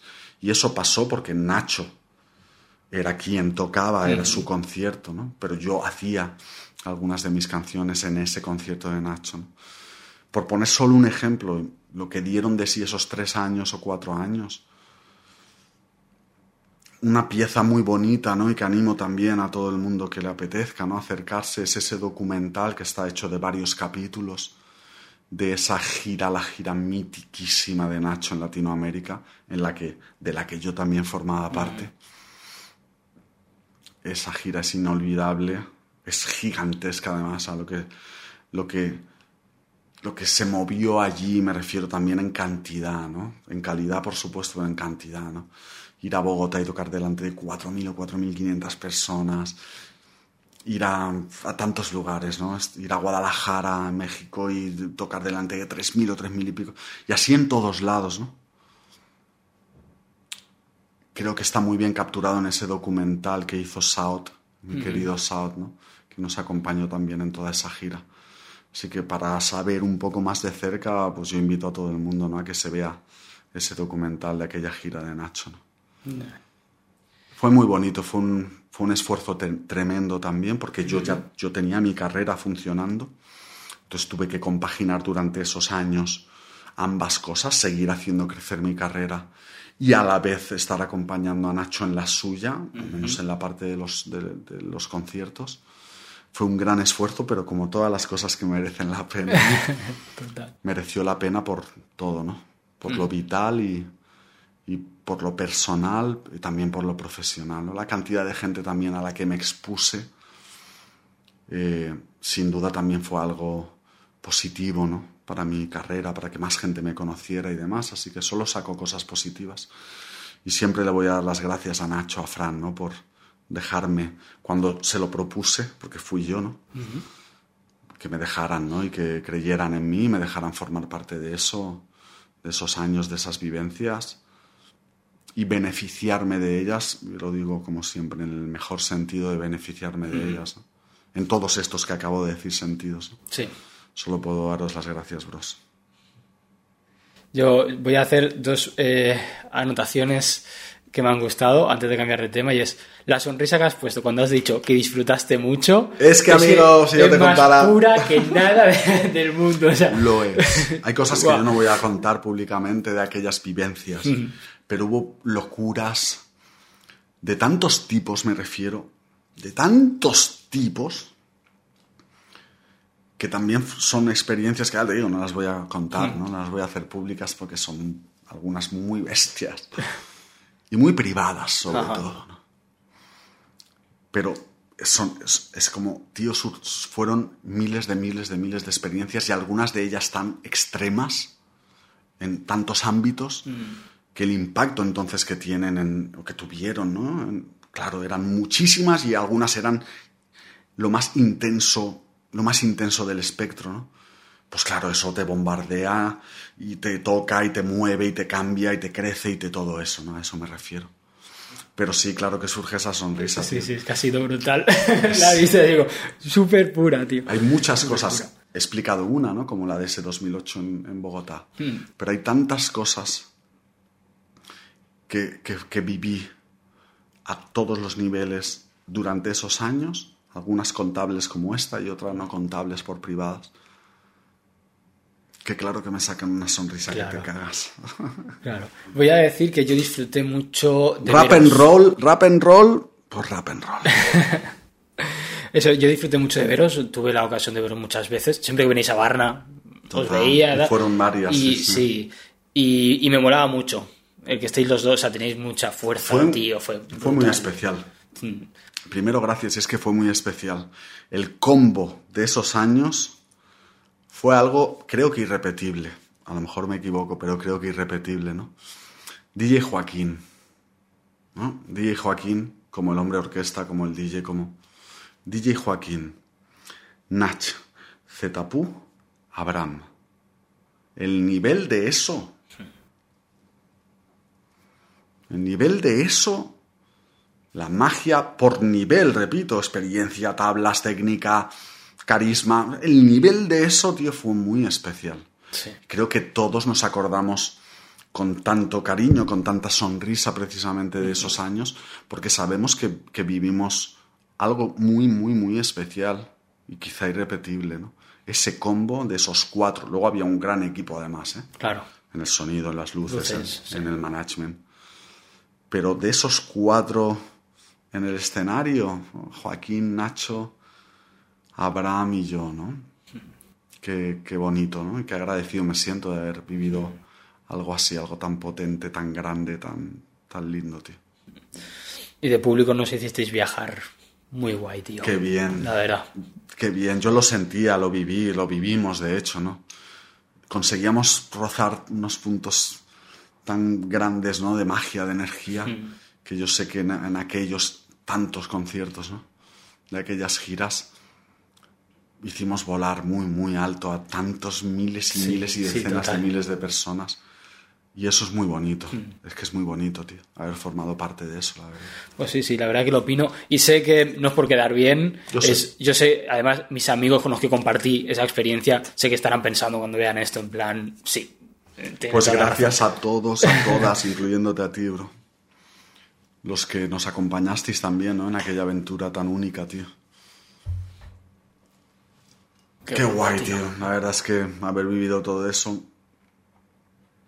Pues son oportunidades, ¿no? Si estás atento, si estás presente, si estás dispuesto a asumir lo que viene, la, capa- la cantidad de trabajo, sacrificio, esfuerzo, pues entonces hay puertas ¿no? que se van abriendo en el camino y, y- y si estás entonces ahí en esa disposición real, no hablo de boca, real, yo tenía que manejar toda la carrera de Zetapu y repito, y además estar con todo lo que requería Nacho también. ¿no? Que no es poco, recordemos. Solo estar bueno, con son- la carrera de gi- Yo estaba ya a punto de sacar el He tenido un sueño.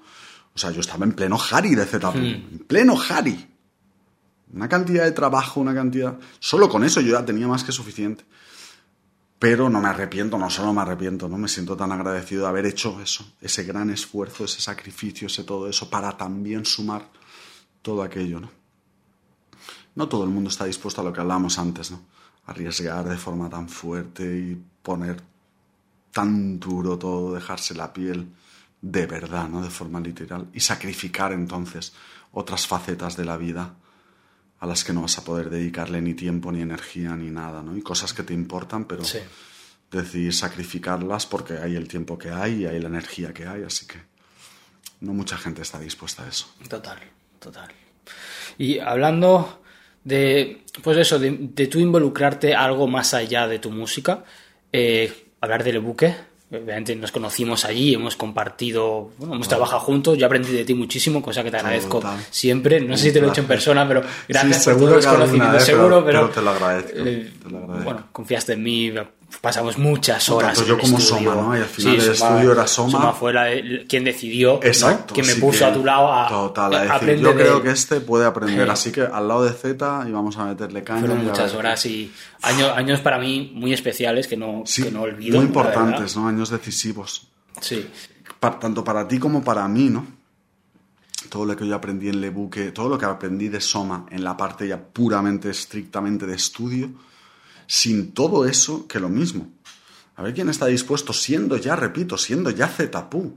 Claro. Zetapu con tres discos en la calle, bueno, tres en solitario, cinco en su carrera y giras y toda la peli, y estando con eso en activo a tope, o sea.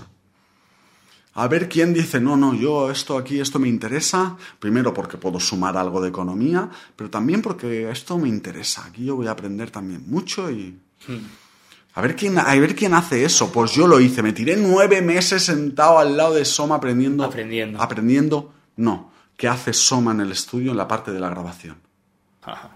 Ahí estuve nueve putos meses sin dinero de por medio. O sea, solo aprende. Si quieres, aprende. Y solo puedo dar gracias a mi hermano, ¿no? Por darme también esa oportunidad. Fíjate lo trascendental que fue. Primero porque fue trascendental para el hip hop español. Lo que es Lebuque. Es Sí, así. total. Le, le gustará más a unos o menos, pero fue trascendental. Y formar parte de eso entonces también es muy guay. Y yo no podría haber hecho 12 lunas, espejo, quiebro, mis últimos tres álbumes como los he hecho si yo no hubiera aprendido, vivido todo aquello, ¿no? Y aprendido del mejor y luego trabajado entonces también con tantos artistas en Lebuque. Porque esos discos ya me los he grabado yo a mí mismo.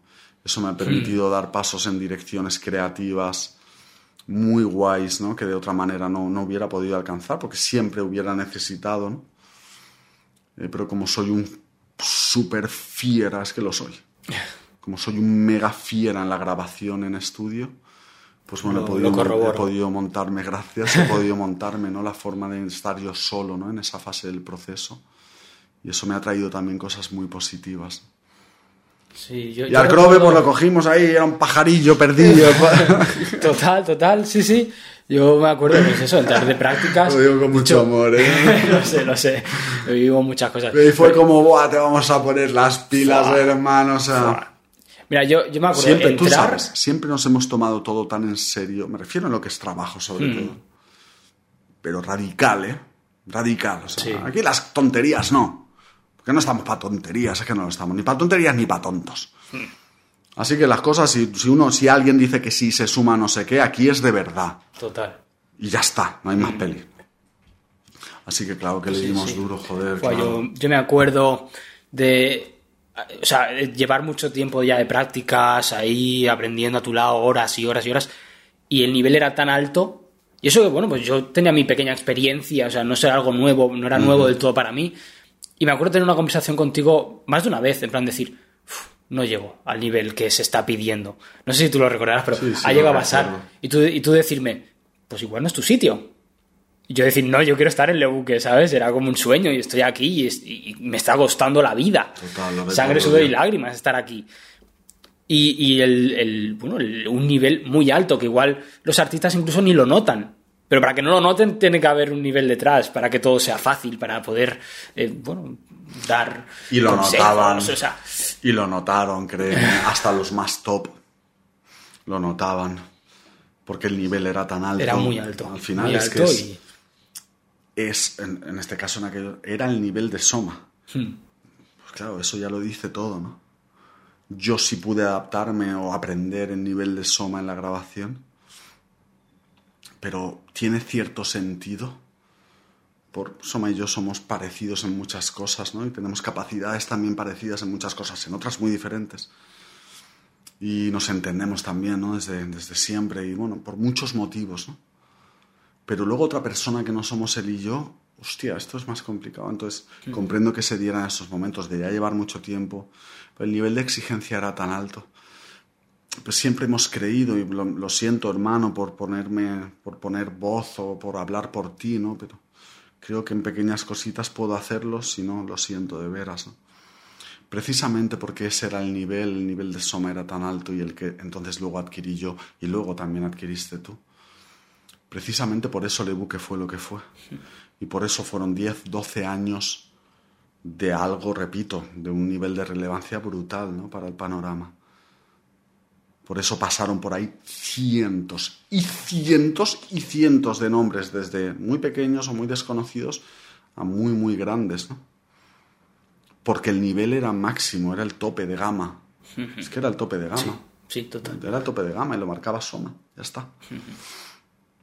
Eh, si no hubiera sido así, ¿crees que tanta gente hubiera pasado, hubiera por No, nuestras manos, hubiera tal? Ni de coña. Pero claro, para que eso no se perdiera, me refiero cuando tú ya llegaste, ¿no? Y entraste. Para que eso no se perdiera, pues el nivel de exigencia tenía que ser el que era, ¿no? El de tope de gama. Y eso es muy difícil, no todo el mundo, ¿no? Está hecho para el tope de gama. Total. Así que te exprimimos al Sí, máximo. sí. Claro. Pero yo contento. Eso, sacrificarse. Eso lo, hemos hablado varias ahí. veces, ¿no? Sí, De, sí. Guay, Y- aquí estoy echando horas volviéndome loco y sudando y me está costando la hostia. Y no estoy haciendo entonces quedando con mi novia o saliendo Sí, a no sé qué, o que- mil cosas, ¿no? Mm. Que te gustaría haber Los estado amigos haciendo. diciendo de salir y tú siendo jovencillo decir no. Decir, tengo no, que estoy currar". aquí tantas horas y no sé qué. Bueno, es que son esas decisiones, ¿no? Total. Es que son esas decisiones. Sí. Las decisiones fáciles son fáciles. Por eso son decisiones fáciles. ¿Vamos a salir a tomar algo? Claro, puta madre. Esa es fácil de tomar. Claro. Oye, ¿salimos a tomar algo? Eh, No, ¿no? No. ¿Por qué? Porque tengo algo más importante para mí. No digo que tenga que serlo para todo el mundo, pero para mí tengo algo más importante que hacer. ¿Qué dices, tío? No es tan impo- no, no, no, no es importante. No, tú crees que no es importante porque todavía no me da dinero o porque todavía no me da no sé qué o todavía no. Lo que tú no entiendes seguramente es que para que un día se convierta en algo que me dé dinero o en una forma de vivir o en un tal, hay que hacer todo esto previamente que, que yo sí estoy dispuesto a hacer ahora. Esas son las decisiones que marcan. Sí. Marcan una forma de vivir y una forma de entenderte a ti mismo y por tanto de funcionar en el mundo. ¿no? Total. Sí, sí, no, yo estoy muy orgulloso de haberlo hecho y, y ya te digo, agradecido a los dos por todas las horas profesionales y Personales. personales que hemos dedicado. Total, tío. Y, y hablando un poco sobre ti, que el, el protagonista eres tú, pues eso, el, el, marcar pues que... Como pues no que- he leído. que, que- que realmente eh, te has involucrado en otras cosas que no solo eran tu carrera, Sí. porque tenías ese, eso, eso que se movía dentro. Sí, y, y repito, no quiero ser un, un bocachancla porque yo no lo soy, ¿no? Por supuesto que siempre ha habido también un interés, una parte de mi interés también ha sido económica, porque yo ya estaba en el momento en el que estaba, entonces yo para ir a Lebuque, para meterme a Lebuque, me refiero a trabajar, a dedicar muchas horas, Horas días y demás, sí. y no ganar dinero. Hombre, estaba dispuesto a hacerlo un tiempo porque entendía que tenía que aprender del mejor y eso requería tiempo sin dinero de por medio. Pero claro que había una parte del objetivo que era económico, igual que también con lo de Nacho. Claro que había una parte que era también una parte de mi interés, de mis ganas, que también son económicas. Cualquiera, bueno, da igual, si te dijera lo contrario mentiría. Pero no, no solo. Es que es a lo que voy. Ah, No solo. Parece que todo el mundo se mueve, ¿no? Ahora solo por, ¿no? No porque tengo que tener visitas, no porque tengo que tener tal, no porque tengo... ¿Por qué? Porque tengo que hacer pasta, pasta, pasta, pasta, pasta. Ahí es donde yo pienso, ahí esa es donde te pierdes, ¿no? Entonces, claro que siempre ha habido un interés en la parte económica, porque todos tenemos que pagar la luz, y el gas y todo lo que viene total. pero no solo, solo ha sido una parte. Y en muchos de estos casos en los que yo me he involucrado en otras cosas, podríamos hablar también de los libros, ¿no? De la parte de los Mm. Sí, de libros. hecho, quería- Exacto, ¿no? Esa es otra faceta en la que yo me metí hace unos años y vamos a ver. Pues sí, hay una parte que también tiene que ver con el, bueno, por supuesto que esto me tiene que traer recompensa económica, espero que así sea, que eso ya es una gran diferencia. No lo sé si va a suceder, pero espero que así sea.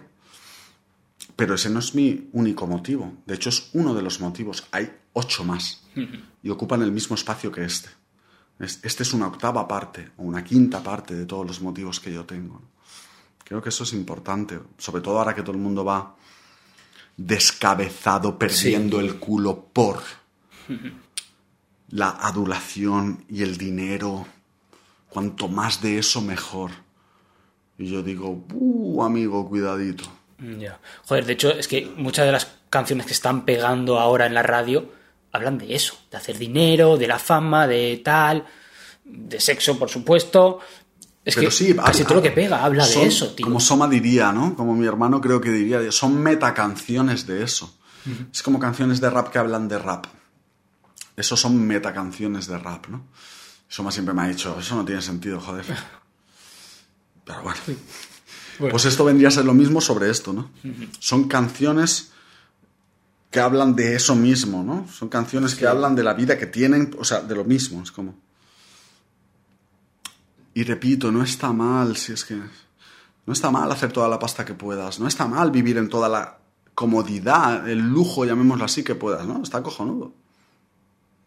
Pero yo siempre digo esto, cuando solo es eso, o el motivo primordial es ese, ahí es donde desapareces, donde desaparece la persona. Porque entonces estás dispuesto a lo que sea, porque esa es la premisa. Y repito, ¿yo qué te crees? Que yo no peleo por la pasta y que no peleo. Y no solo peleo, voy a conseguir de aquí a X tiempo tener más pasta y tener más confort en mi vida. No lo dudes. No lo dudes. Ya. Sí, pero ese no es mi único, exclusivo ni primordial motivo para hacer las cosas que hago. Tengo otros que son que van antes. Y eso es lo que me diferencia de, de tantos, ¿no? Y de tantas ahí fuera.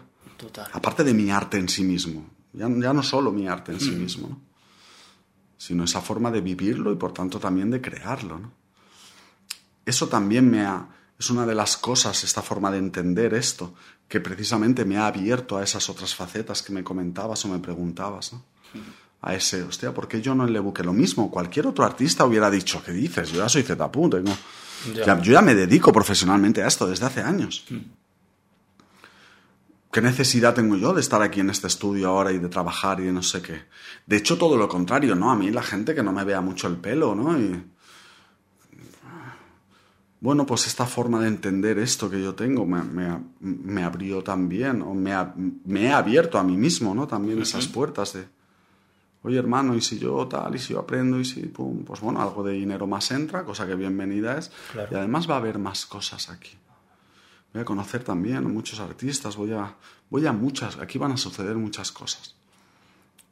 Y los libros, ¿no? Igual, pues eh, con Diego, ¿no? De, la editorial de Mueve tu lengua.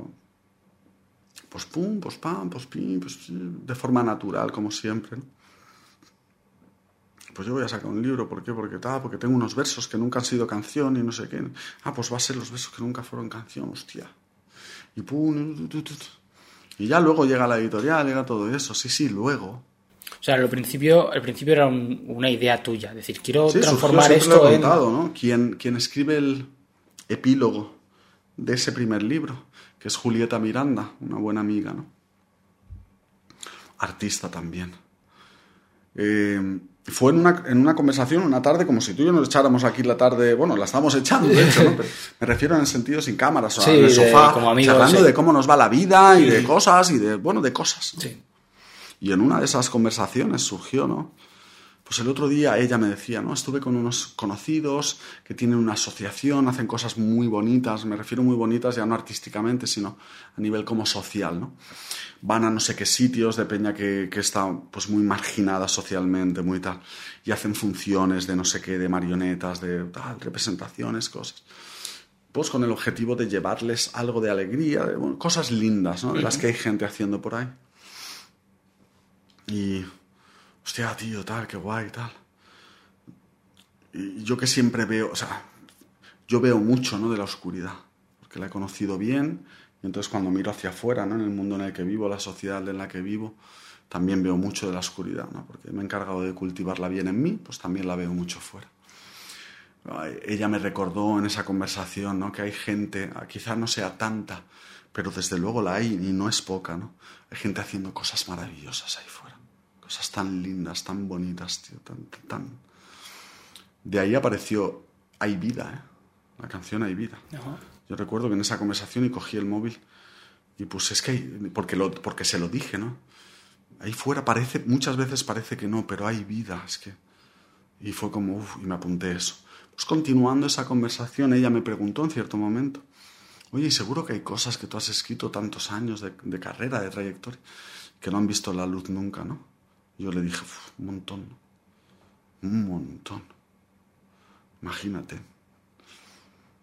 Hostia, a mí me gustaría mucho ella, ¿no? Tú un día me enseñarías eso, ¿no? Porque yo soy fan tuya. Aparte de amiga, ¿no? Yo soy fan, admiradora de, tu arte y me encantaría, ¿no? Un día poder entrar, abrir ese cajón, ¿no? De todo eso que no ha salido, ¿no? Y en esa, hostia, aquí hay algo interesante, ¿no? Porque si a ti te sucede, a lo mejor a muchos otros, otras de los míos, ¿no? Les pasa. Y, y boom, quedaos, besos que no llegaron a ser canciones, hostia, aquí hay algo, tía. ¿No? Al final son las situaciones. Nosotros funcionamos mucho así, ¿no? Otras cosas las planeamos, claro, estrictamente y tal, pero muchas cosas están surgiendo porque estamos vivos y presentes y prestando atención. Entonces charlamos con Soma o con esta amiga o con este otro y... Sí, se va construyendo oportunidades. Sí. Ganas, ilusiones, ¿no? Ajá. ¿Qué es lo que son estos proyectos? Claro. Ilusiones, ganas, motivación. Al final es lo que son. Y ahora van, ya van dos. Tres. Tres. Yo digo siempre que dos y medio. Dos y medio. Porque están los versos que nunca fueron canción. Luego llegó Marcar como no leído. Y luego hicimos una edición especial solo para México que es los versos no leídos. Que es una cosa increíble, de verdad, ese libro es increíble. ese libro es increíble, es de verdad. Es una pieza única.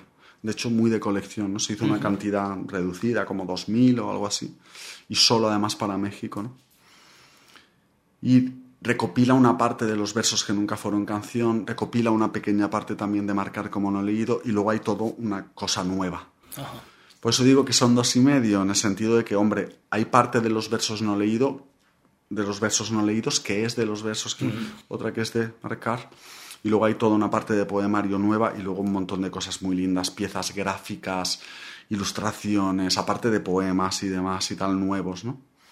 Así que yo siempre digo que dos y medio, pero en el sentido estricto son tres. Ajá. ¿Y el mundo editorial qué tal con el mundo discográfico? Bien, bien porque... A ver si me explico, ¿no? Sí, me voy a explicar fácil. A mí me la pela. A mí me la pela. Si es el mundo editorial, de los libros, o si es la parte, el mundo musical, o si no sé qué, no sé. Yo ya tengo, ah, voy a hablar por mí, aunque podría decir nosotros, ¿no? Pero va. yo ya tengo pues unos cuantos tiros pegados y unos cuantos años de experiencia.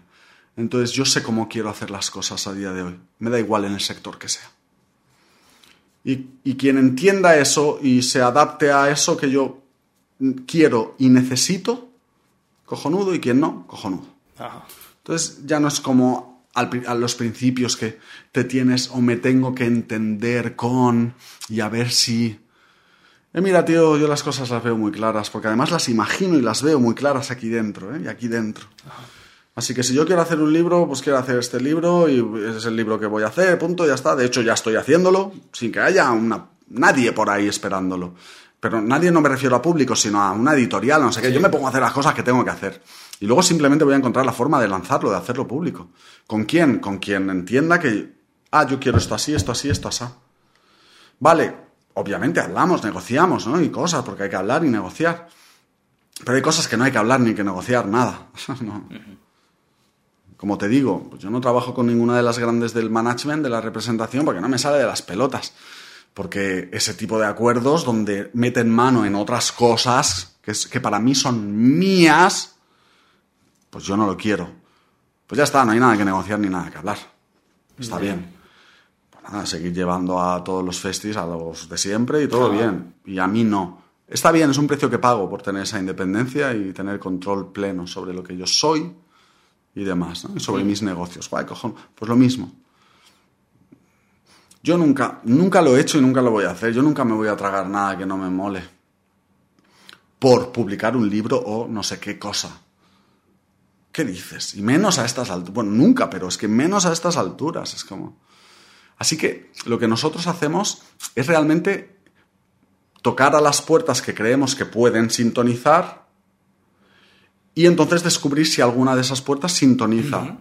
Pero no sintoniza con lo que ellos quieren, no, con lo que nosotros queremos. Y cuando la encontramos, pues con esa gente trabajamos.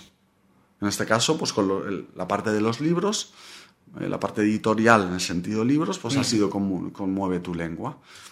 Nos entendemos, todo bien, y todo bien. Y no lo digo como un, es que nosotros, no, no, no, no, no.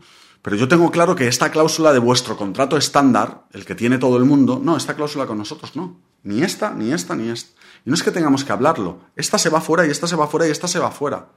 Y no hay nada que hablar. ¿Está bien? Sí, está perfecto. Entendemos, todo bien. Guay, vamos para adelante. Yo soy uno más, pero no un cualquiera. Eso lo llevo repitiendo un tiempecito. Yo me lo compro, soy uno más, porque todos somos iguales. Porque, sí, yo entiendo. Soy uno más, pero no un cualquiera. Toma ya. Total. Guay. Pues mira, llevamos una hora cuarenta y dos. Que quede claro. llevamos una hora cuarenta y dos. Tampoco quiero robarte mucho tiempo. Es que ha volado enseguida. Estoy, estoy flipando. De hecho, tengo una lista. Mira, mira. Tengo una lista Sigue, sigue. gigante. Dispara. ¿Sí? Claro. Vale. Intento, intento que yo me extiendo, tú sabes. Así que intento. ma- Yo por ti. ya Pero no sabes. quiero que te quedes con cosas ahí que. Vale, una cosa Venga. que me gusta, que pido siempre y creo que el podcast tendría que ser hacer un podcast solo de esto, anécdotas. ¿Me puedes contar alguna anécdota de algo? Da igual, de conciertos, de en el estudio. ¿Te viene algo? Sí, me viene algo, ¿no? Algo que diga, hostia, esta anécdota me moló mucho. O No sé si me moló o no, pero desde luego, ahí, desde no luego sé. es una anécdota. ¿no? Volver, hablo de hace muchos años, en este caso con las Deluxe. Sí, con las Deluxe. Volver de un concierto en Granada, o sea, Barcelona-Granada. Ajá. En el mismo día, ¿eh? Yo y Soma. Bajar hasta Granada durante el día, ¿no? Con las Deluxe. Eh, hacer el show, las pruebas, el show de las deluxe, todo lo de... Esa misma noche, o sea, después de haber hecho eso, volver, repito, desde Granada, ¿eh? 10 horas, 11, 12, lo que sean, un puto porrón. Y estar tan destrozados, ¿no? Soma y yo, de sueño, de cansancio, de locura. Y recuerdo muy bien, ¿no?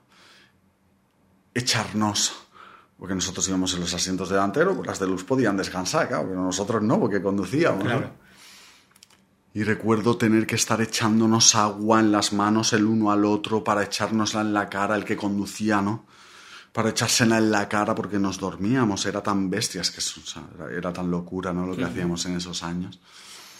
Recuerdo, por ejemplo, un momento así tremendo, ¿no? Y me acordaré siempre, ¿no?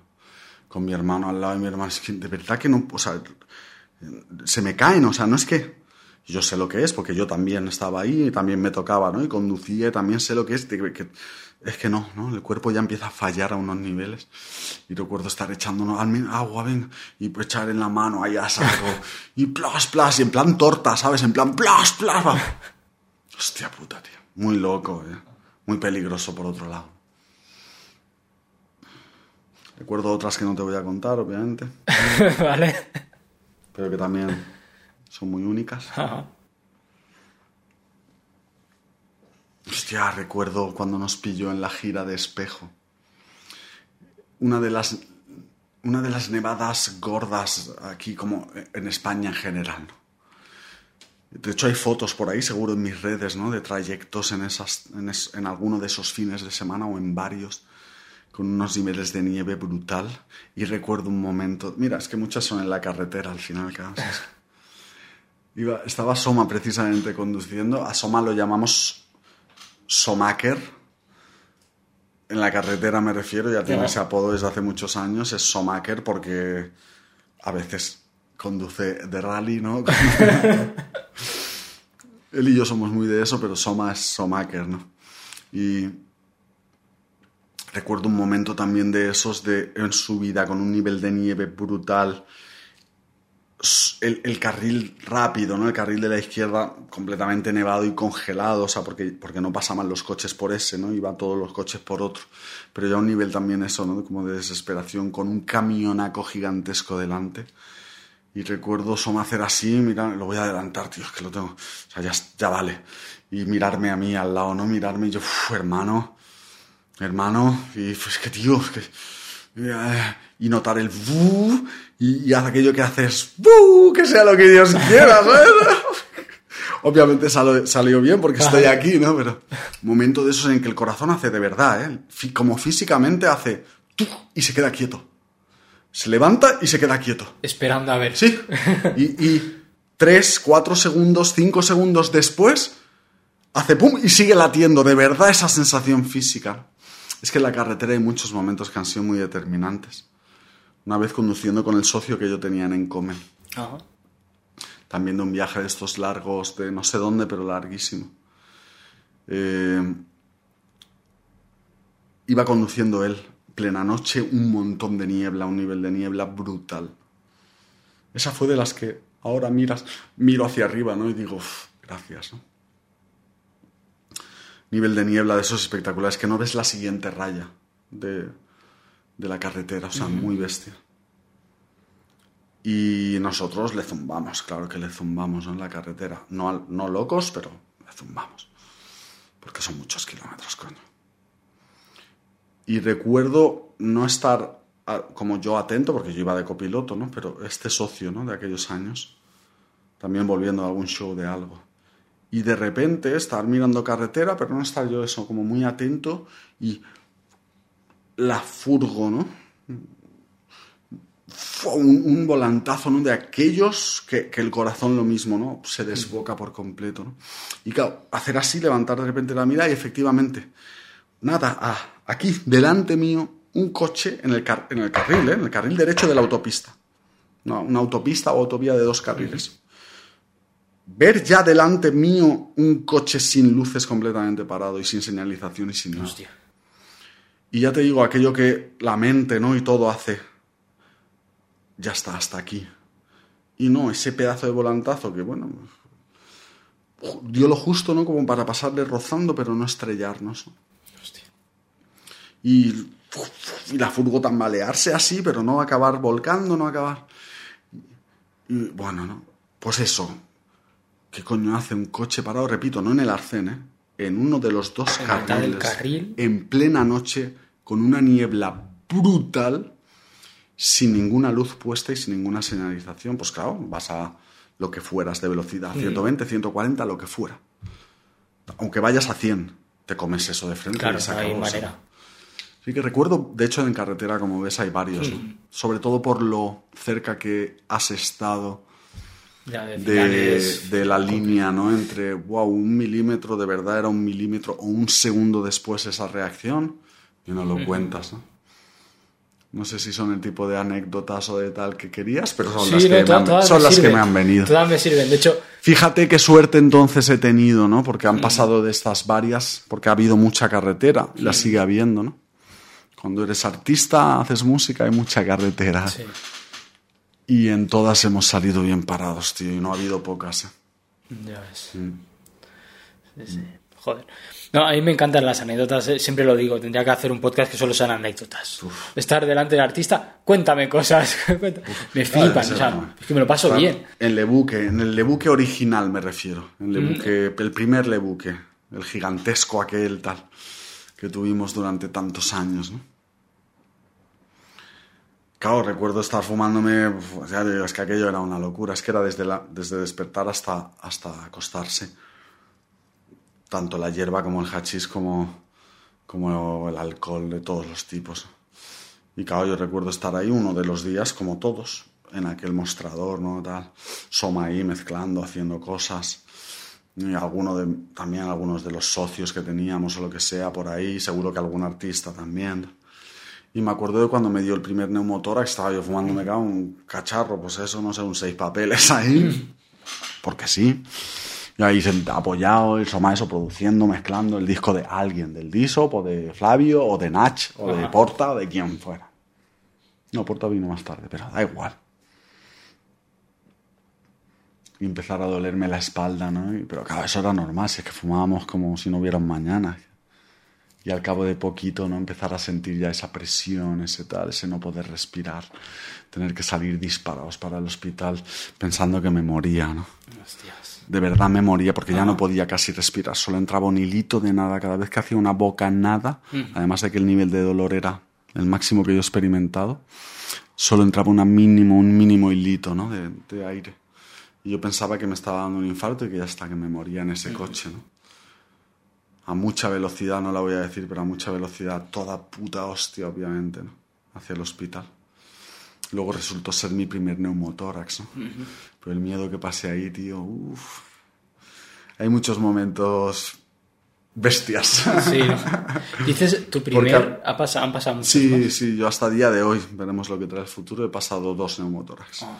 Los dos en el mismo pulmón. Uno Mm. ese, y al cabo de unos tres años más o menos, otro, otro nuevo neumotórax también en el mismo. ¿no? Obviamente las, las dos veces me operaron, toda Mm. la película, y fue terrible. Pero bueno, al cabo de un tiempo estaba dándole otra vez cera a todo. Como tiene que ser. Como tenía que ser, igual que ahora ya llevo unos añitos con el consumo de sustancias parado, el consumo me refiero de drogas, más allá del tabaco, ¿no? Parado, en aquellos años era lo contrario, ¿no? Era a tope. y bien, está bien, estoy vivo para contarlo, así que... Es lo importante, ¿no? ¿Eh? Más vivencias. Vivencias para contar en el podcast. Tengo un, po- tengo un poquito de todo. Sí, sí. Hay cosas, hay partes de luz, pero hay mucha parte de oscuridad y como decíamos antes, todo eso hace quien yo soy ahora. Claro. Y entonces está bien. He tenido mucha suerte, mucha. Poder estar contándolo hoy aquí. La mayoría de las personas que han estado donde yo, donde yo, la mayoría, no han tenido esa suerte, así que Doy gracias al cielo, a la vida. ¿no? Guay. ¿Qué Y, más? Venga. Anécdotas. Eh, ¿Anécdota se te ocurre alguna más? ya está. Ahí He dicho que venga. ya está ahí, joder, ya, ya Venga. está. ¿Hobbies? ¿Cuáles son los hobbies del hombre de oro? Tú sabes alguno. Seguro. Venga, Pues, A ver, echamos unas manos. eh, el póker. Póker es uno Eso es. fuerte, ¿verdad? De hecho, hoy Que claro, a lo mejor cuando esto lo emitas o lo hagas público, pues no será hoy, da igual. Claro. Pero a lo mejor sí es hoy, yo qué sé. Hoy, qué relativo es el tiempo. hoy me voy a ver con eh, David Huerga, uno de los jugadores pro españoles tochos. Hostia. Tenemos relación también porque hace un tiempo eh, él tiene también un podcast, un tal, ¿no? un canal, un, Qué guay. que se llama de hecho Falla con éxito o algo así. Hace Ajá. tiempo nos me invitó y ahí nos conocimos, ¿no? Y entonces ahí, no, claro, yo soy jugador de póker profesional. Hostia, ya sabes que a mí el póker me encanta, me Sí, encanta. total. Me encanta, soy un fan, fan, fan, ¿no? Así que hobbies, pues hombre, póker es uno, desde luego me gusta quedar los colegas, tú sabes, echar manos, hemos echado tú y yo unas Sí. cuantas, así que... Eh, me gusta... Ya sé que puede sonar muy típico, pero es que es así, me gusta salir a la naturaleza y caminar, ¿no? Y pasear en la naturaleza, eso me, me reconecta, me desconecta un poco de Matrix y me reconecta, ¿no? Con quién soy en realidad. Eh, me gusta.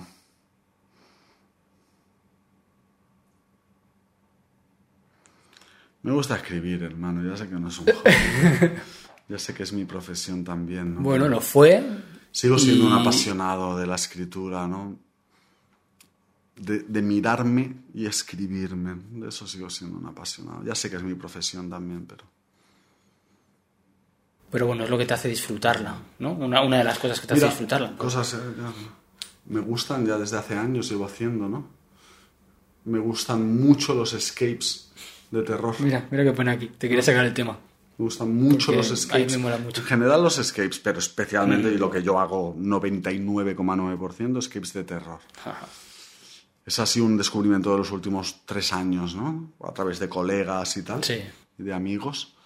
Oye, vamos a probar. O uno que ya había hecho varios, lo típico. Yo empecé, tío, y fue como, "Buah, esto es la hostia. Ya esto es la está hostia, muy es guapo. hostia". Está El muy nivel de adrenalina, de... El nivel de momento presente es brutal. De verdad, en los escapes de terror, sobre todo en los buenos escapes de terror, el nivel de conexión con el aquí y el ahora es tan bestia por la tensión, el miedo. Eh, además necesitas tus capacidades funcionando al Sí. nivel que puedas porque hay que resolver cosas, pero estás acojonado, pero... Todo eso hace que el nivel de momento presente, el nivel de aquí y ahora de un escape de terror sea pleno para mí. Y hay muy pocas cosas que proporcionen eso. ¿eh? Eh, Un chute tan grande, de forma sana, un chute, un chute potentísimo, sano, que, que te hace tocar sin parar con aquí y ahora. Eso es lo que más me mola. Es, es la hostia, es que es la hostia, recomendadísimo. Sí, total. No, es que me da mucho miedo que no sea. Oye, aventúrate. Tienes coge, que vivirlo, tío. Coge uno que no sea de altísimos niveles. Empieza Mm. por cosas suavitas, de terror, pero suaves, que las hay, y muchas. Sí. Y por ahí uno va descubriendo, se va haciendo, y nosotros ya hemos hecho algunos muy bestias. Es, como una droga. Empiezas Eh, con sí, uno y dices, sí. venga, ¿cuándo hacemos el otro? Sí. El próximo. Y así. Muchos, algunos de los amigos con los que lo hago son de los míos, ¿no? Y me refiero a Peña, eh, eh, Peña que también forma parte, ¿no? Igual que yo me estoy recuperando, ¿no? En un proceso de recuperación hace años, pues, pues también ellos saben de qué va el tema, ¿no? Y lo hablamos muchas veces, ¿no? Nosotros que además sabemos mucho, ¿no? De, de las drogas y tal. Ajá. Es potentísimo, es una droga potentísima. Porque tenemos drogas naturales en nuestro cuerpo que son potentísimas, que es así. Y no se trata de engancharte a otra cosa, ¿no? Pero sí que es cierto que el nivel de adrenalina y demás sustancias que seguro, ¿no? En, en situaciones así, tan de supervivencia o que el cerebro primitivo entiende como de supervivencia, son muy potentes, tío. Eh. Y nos las disfrutamos mucho y nos divertimos también mucho por toda la experiencia que supone, ¿no? Sí, encontrarte con amigos, el ir a los claro. sitios, el compartir esas vivencias, los gritos, los es, es potente, Sí. es Y potente. el conocer a, a tu equipo, en plan, a este se le da bien esto, y a mí se me da esto que Sí. ni me imaginaba que se me daría bien. Yo soy el que ve, en mi grupo yo soy mira. el que ve, el que ve las cosas. El que ve cosas. Es, es lo que mejor se me da. Y cada uno acaba teniendo un rol al final, si repites. Salen roles súper intuitivos, súper de naturaleza, eso, muy primitivos. A cada uno, además, el que le es como muy natural. Sí, sí, totalmente de acuerdo, ¿no? A mí me sale una faceta que la sigo trabajando, me tú también la conoces de mí. Es una faceta muy, muy de liderazgo, que es algo muy mío, Sí. pero ahí aparece con una fuerza, ¿no? en un escape de terror aparece con una fuerza que a veces ha sido ido descubriendo que a veces era como, hostia, qué bestia. Venga, y, y, bueno, me ha servido también eh, para trabajar cosas mías, poca broma, ¿eh? Porque, claro, a mí en una situación así, como nace eso con tanta fuerza, a veces, ¡que no! Demasiado tal, ¿no? Y es como, eh, tío, que es un juego. Pero claro, ya te digo, es que el nivel de tensión, el nivel de terror agudiza mucho. Sí. Entonces salen facetas muy guays, ¿no? Otro descubres que es súper chillón, en el sentido del miedo se le, se le aparece por, por la parte del grito. Sí. Pues también eh, es divertido a tantos Sí, niveles, mucho. tío, y son experiencias potentes y... No sé, a mí me mola, así que ahí tienes otro de mis hobbies, tío. Sí, Sí, es muy divertido. Y, Escapes de terror, invitadme a todos los que queráis. bueno, yo llevo, llevo... De hecho, ahora estoy... Porque mis amigos tienen miedo al miedo.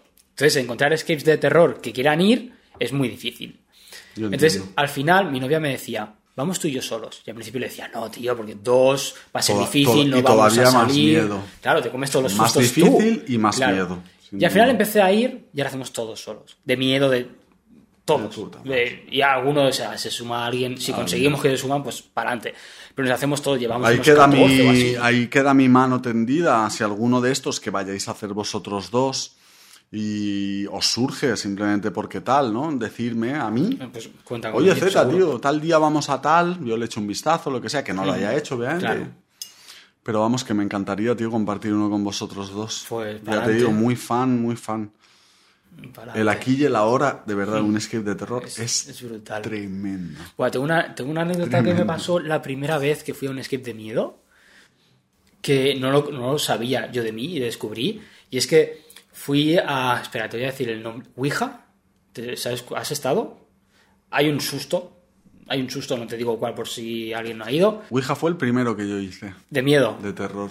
Yo también. El yo también. primero. Sí. Que muy guapo, a mí me gustó mucho. sí, de la gente de Horror Box. Son brutales. Y eh, es que lo- en general lo de Horror Box es tremendo. Y Ouija es... Está muy guay. Pues hay un susto que de repente iba yo por un pasillo Recuerdo Cono- perfectamente Ouija, ¿eh? Pues- Pero perfectamente, o sea. el, el primer susto. Iba yo y otra persona, yo y otra chica. Pero la chica, eh, bueno, salió corriendo, como si no existiera, ¿vale? Por un pasillo, pa, aparece un susto, pa. Y mi primera reacción fue dar un paso para adelante a coger a la persona que asustaba. Le cogí del brazo, sin hacer daño, ¿no? Pero. Y me di cuenta, es el control. Yo cuando tengo miedo voy a lo que me da miedo. No, no tiene sentido, en las pelis sería el primero que muere. Pero voy Sí, como, sí, sí. como control de. No me puedes hacer Ya nada. sé que te dónde llevarte a ti. Ya, ya. Cuando hay una situación realmente muy jodida, así muy tal, que alguien va a morir, el crobe aquí al lado, por favor. Que es el que cuando haya que morir, ese, va- ese da un paso para adelante. Total. Y le cogí. Y bueno, y me salí del juego. ¿Qué haces? Ay, perdón, perdón, perdón, tal. Y Mm. me salí del juego, ¿no?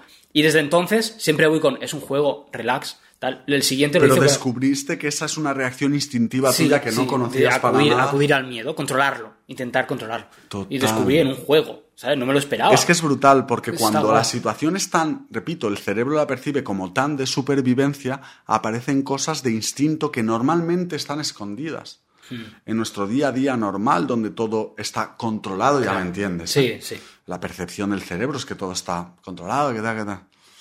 No aparecen ese tipo de cosas. Es una muy buena forma, yo creo también, de conocerte en facetas que a lo mejor no conoces de ti, como esta que acabas de decir. Yo descubrí, ahora ya lo sé porque ya llevo muchos, ¿no? Yo descubrí, a mí lo que me sale ante la situación, me refiero de es- ese susto bestia, de ese momento tal. Yo soy, y Locus me decía que le pasa lo mismo, porque él ha empezado a hacer también algunos. Como yo llevo tantos años hablando de tal, ¿no? y Claro, de lo guapo y tal, que ha empezado a hacer alguno. Ajá. Y el otro día charlando salió, no sé por qué, en nuestra conversación. Digo, yo he descubierto, a mí me sale el Ponerte posición guardia. defensiva, posición de guardia, para defensa y para ataque. No, ha- no acción o movimiento, ¿eh? No hago ni, ni me voy, ¿no? Como tú decías que a ti te sale un... ¿no? Pero a mí me sale posición de defensa, posición de guardia, pero instintiva pura, ¿eh? O sea, es como... ¡flo! Y sale, sale. No es que yo la busque ni la piense, ¿no? Ajá. O entro en habitaciones, porque muchas veces yo, ahora ya que tenemos a más gente que ha hecho bastantes, ya es diferente, pero durante mucho tiempo yo o Rubén, un buen amigo, éramos los que abríamos y cerrábamos siempre. El que entra primero y el que va último, que son las dos posiciones Sí, más jodidas. complicadas. Y él y yo nos íbamos cambiando, ¿no? De vez en cuando de, de abrir a cerrar y tal. Y el resto, pues entre medio. Eh, lo mismo, ¿no? Cuando yo he abierto tantas veces tantas habitaciones, pues lo mismo, entrar a la habitación y entrar así. ¡pum! ¿Sabes? Te lo juro, ¿eh? Directamente. Sí, ¿no? Pues al final es defensa, es protección. Es muy instintivo, ¿no? En mi caso. Está guay, descubres cosas. Sí, está muy eso, guay. cosas que aparecen en situaciones que el cerebro entiende muy de supervivencia. Ya ves. Recomendadísimo para todos, Sí, para total. todas. Total. Y yo entiendo, a todos nos da miedo. Yo no es que los haga porque no me dé miedo. Eso sería ser un boca chancla. a todo el mundo que hace le da miedo. Es verdad que cuantos más haces, a mí me ha pasado, cuantos más he hecho y ahora que ya llevo unas cuantas decenas, cuantas, cuantas decenas, es otra cosa. La sensación y el nivel de miedo dentro de mí, pues también se ha hecho más pequeño. y- porque te vas acostumbrando de alguna forma, ¿no? Sí. A sentir ese miedo. Pero hay muchos escapes, o sea, todos los escapes de terror que hago, yo y mi gente con la que suelo hacerlo, los hacemos todos con miedo, aunque ya estemos más acostumbrados, pero todo el mundo tiene miedo. Con lo cual, que tengas miedo, tú que me estás viendo, no es un motivo para no hacerlo. Porque, repito, todos los que hacemos sentimos también miedo. De hecho, para mí es lo contrario, ¿no? Que tengas miedo es un motivo para hacerlo. Para enfrentarte a... Buena visión. Y bueno, todos tenemos nuestros umbrales, ¿no? De miedo. Pero es una buena herramienta los escapes de terror para descubrir cuáles son los tuyos y hasta dónde ya es algo que se te escapa. Decir, no, esto es demasiado para mí. Conozco personas que han, han hecho algunos y bien, con mucho miedo, y han llegado a otro tipo de nivel y han hecho un par de ese tipo de nivel ya más, de los más altos, o- y ha sido como, buah, no, estos de este tipo yo ya no vuelvo a hacer y yo pienso, está bien. Pero al menos te has atrevido ¿no? a probar algunos, ir descubriendo cuáles son tus umbrales también de temor, de miedo, de... No sé. Hasta en los escapes de terror, si quieres, hay, hay cosas profundas, ¿sabes? Sí. De verdad, de verdad. Sí, sí. No, muy guay. Yo he aprendido a controlar eso. Yo ya. Yo un poco esa furia también Yo- yo mía, sí. la furia del liderazgo y de tengo que hacerlo yo. Estoy tan acostumbrado, ¿no? Al final mi vida, mi profesión, esa independencia de la que hablaba antes también, han hecho que yo tenga que hacer tantas cosas que no me tocarían hacer en el trabajo, me refiero, en la parte operativa, Ajá. que estoy tan acostumbrado también entonces, ¿no? A resolver yo, a hacer yo, a ser yo el accionador y demás, que, que eso aparece de forma muy potente en, en los escapes. Ahora ya menos, ya he ido encontrando un poco de relax en eso y de trabajo, pero, pero uff, aparece, ¿no? Ese, ese liderazgo y ese yo lo resuelvo, ese yo lo hago, ese... Ah, Cada vez lo voy llevando un poquito mejor, ¿no? Y no, tío, estamos todos, todo el mundo. De hecho, lo contrario, ¿no? Hace ya tiempo que. No, toma, tío, haz tú. Y ya le doy a no sé quién, no sé qué. De, no, tío, abre tú esta puerta o tal. y- Porque si no, si yo no me fijo, empiezo a hacer todo. todo. Y eso no mola. es cuestión de ¿no? hábitos. De- Aprender a cooperar en ese sentido un poquito, ¿no? Eh, Sí, yo como que durante guay. el proceso coopero, pero como que en la resolución soy yo, ¿no? Es- Me sale ese rollo, vale, sí, ya hemos encontrado la llave, entonces yo soy el que coge la llave y va. ¿Sabes lo que te digo? En el Sí, proceso sí coopero, sí. ¿no? Sí, soy muy de equipo. También estoy muy acostumbrado. Es verdad que yo, todo esto que he dicho del trabajo, pero también he contado siempre con equipo. Ajá. En mayor o menor, pero he contado con equipo, personas que me ayudan, obviamente, si no, imposible. Entonces sí, yo me desenvuelvo muy bien en equipo, pero como que en la resolución, la ejecución pura, ahí me, me sale esa parte de mí que, ya te digo, voy... eh, descubrí más muy potenciada en los escapes por, lo dicho, Sí. tensión, miedo y demás. Yo también me la voy trabajando, que de eso se trata. Y tanto. Pero la, la Lidia, tío, tenemos una de las amigas, compañera, ¿no? Que se llama Lidia, que, con la que he hecho muchísimos de terror y espero seguir haciendo. ¿Sabes? Esa persona que... Tú has dicho, yo soy el que ve. Sí. Pues eh, Lidia es... Y lo mismo, lo hemos descubierto en los escapes. E- ella es la que ve, pero no en el sentido de ver. La que cuando ya estamos con una movida, difícil, ¿no? quebraderos, enigmas, difícil. Ella, tío, tiene una capacidad que ninguno más tiene. Y ve cosas, pero ya te digo, no de ver, sino de uh, análisis, Sí. resolución, da, da, o sea, se le activan unos mecanismos, tío, que a ninguno de nosotros se nos activan para la resolución, me refiero, de, de cosas. Es la puto Messi de esa mierda. Joder. Te lo juro. Ajá. De hecho, cuando estamos ya en momentos que. Porque tú sabes, en una habitación hay varias cosas. Sí. Y nos separamos, obviamente, para avanzar bien, tal. Y cuando hay una ya en la que. No, es como, Lidia, te lo juro. Cuando ya es como, no, no, no, no, no. O sea, le hemos dado muchas vueltas ya. eh. Lidia, vente para acá. Te lo juro, así. O sea, es el. Eso, el Messi que tiene que salir para solucionar el partido. Puta crack. Hostia. Un besito, Lidia. Diría un, un miembro importante del grupo. Muy importante. De hecho, cuando no está, que también es muchas veces que no está, ¿no? Hostia, ojalá Se- estuviera se echa de Lidia. menos, Sí, ¿no? sí, sí, sí. Ojalá estuviera Lidia por aquí, tío. esa- Alucinante. Qué guay, No, tío. tío, además lo... fácil.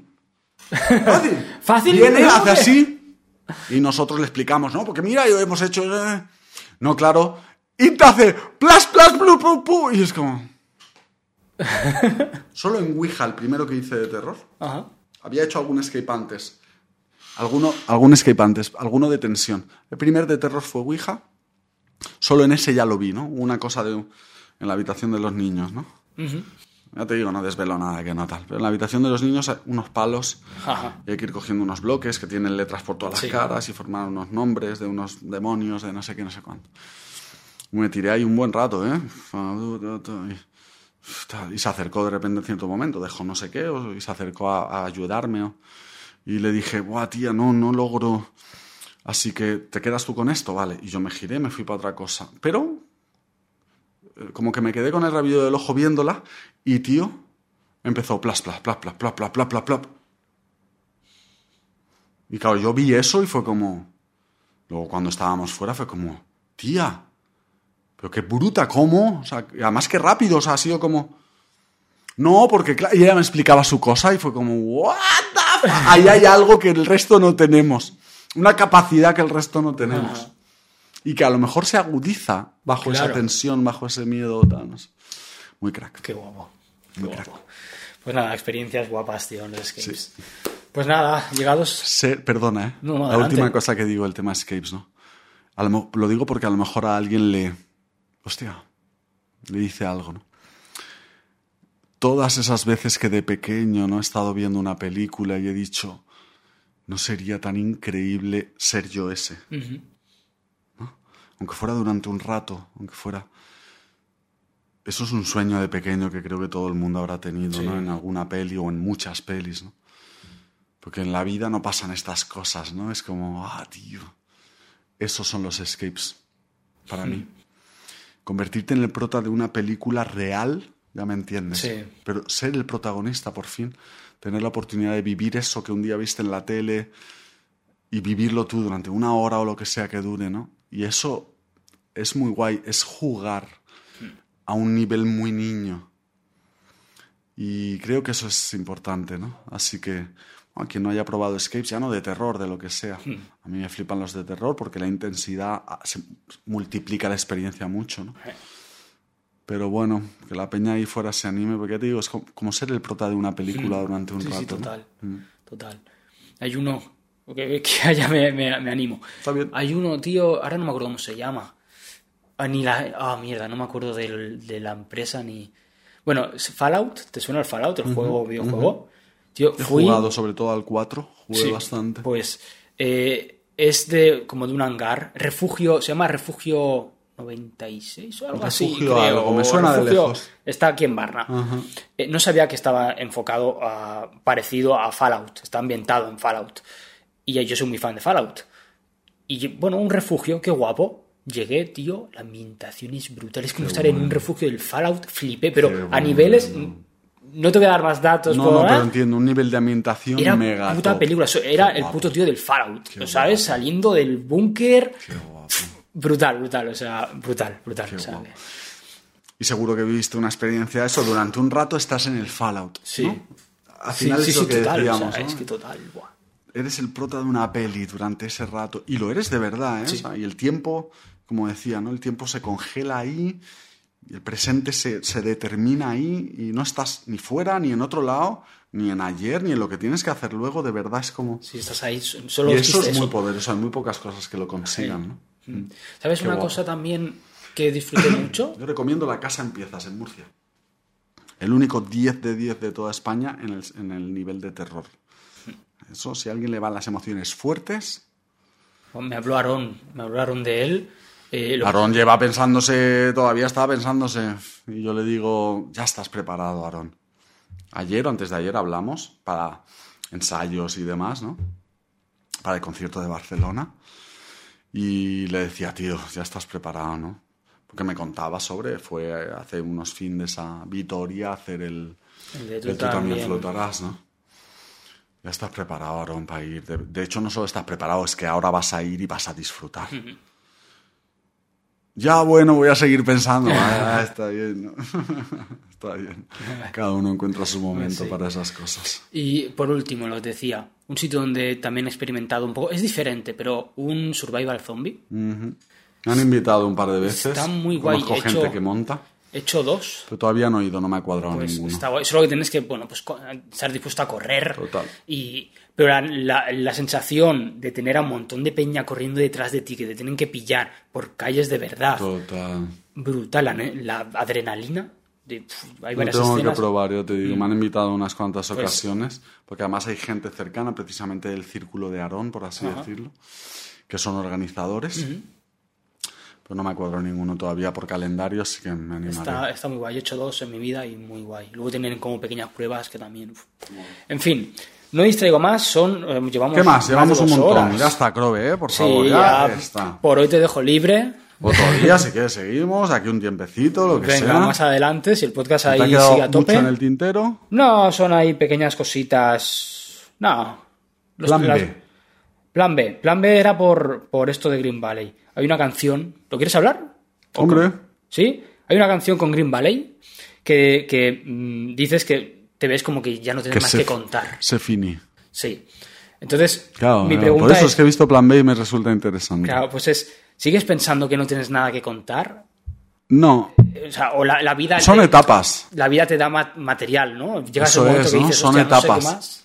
También te digo que cada vez se me hace más difícil. Si escribes mierda, es que es así, si escribes mierda vas a tener que, vas a tener siempre y fácil que contar. Porque si escribes fórmula, a ver, esto es lo que funciona, esto es lo que dicen por ahí estos cuatro tontos y estas cuatro tontas, pues yo hago lo mismo y eso además de escribir es tan fácil que, va, baila. Siempre vas a tener de forma muy fácil que escribir. Yo no hago eso, ¿no? De hecho, hago todo lo contrario. Entonces, cada vez se me hace más difícil, ¿eh? Porque ya son muchos años, muchos discos, muchas canciones, cientos, ¿no? Si sumas colaboraciones ya ni te cuento, ¿sabes? Mejorar eso que has hecho, tratar de mejorar en algún matiz, en algún aspecto, en un mejor uso del lenguaje, en una rima que todavía nadie ha desvirgado, ¿no? Y que tú vas a desvirgar, pues cada vez es más difícil, ¿no? Has hablado, he hablado de tantas cosas, tío, de tantas facetas, de tantos puntos de vista, de tantos sentimientos, todos míos, pero de tantos. Porque ya te digo, es que son dedicándome profesionalmente a ello 22 años. En el año 2000 sale Magnatiz a puerto, ¿no? Pues llevo 22 años dedicándome profesionalmente a ello. Eso añade dificultad después de Claro, tantos discos, tantos escritos, tantas y es verdad que, por ejemplo, la canción Se Finí de Quiebro, ¿no? Esa colaboración con Green Valley. Desde aquí, un besote a Lander también.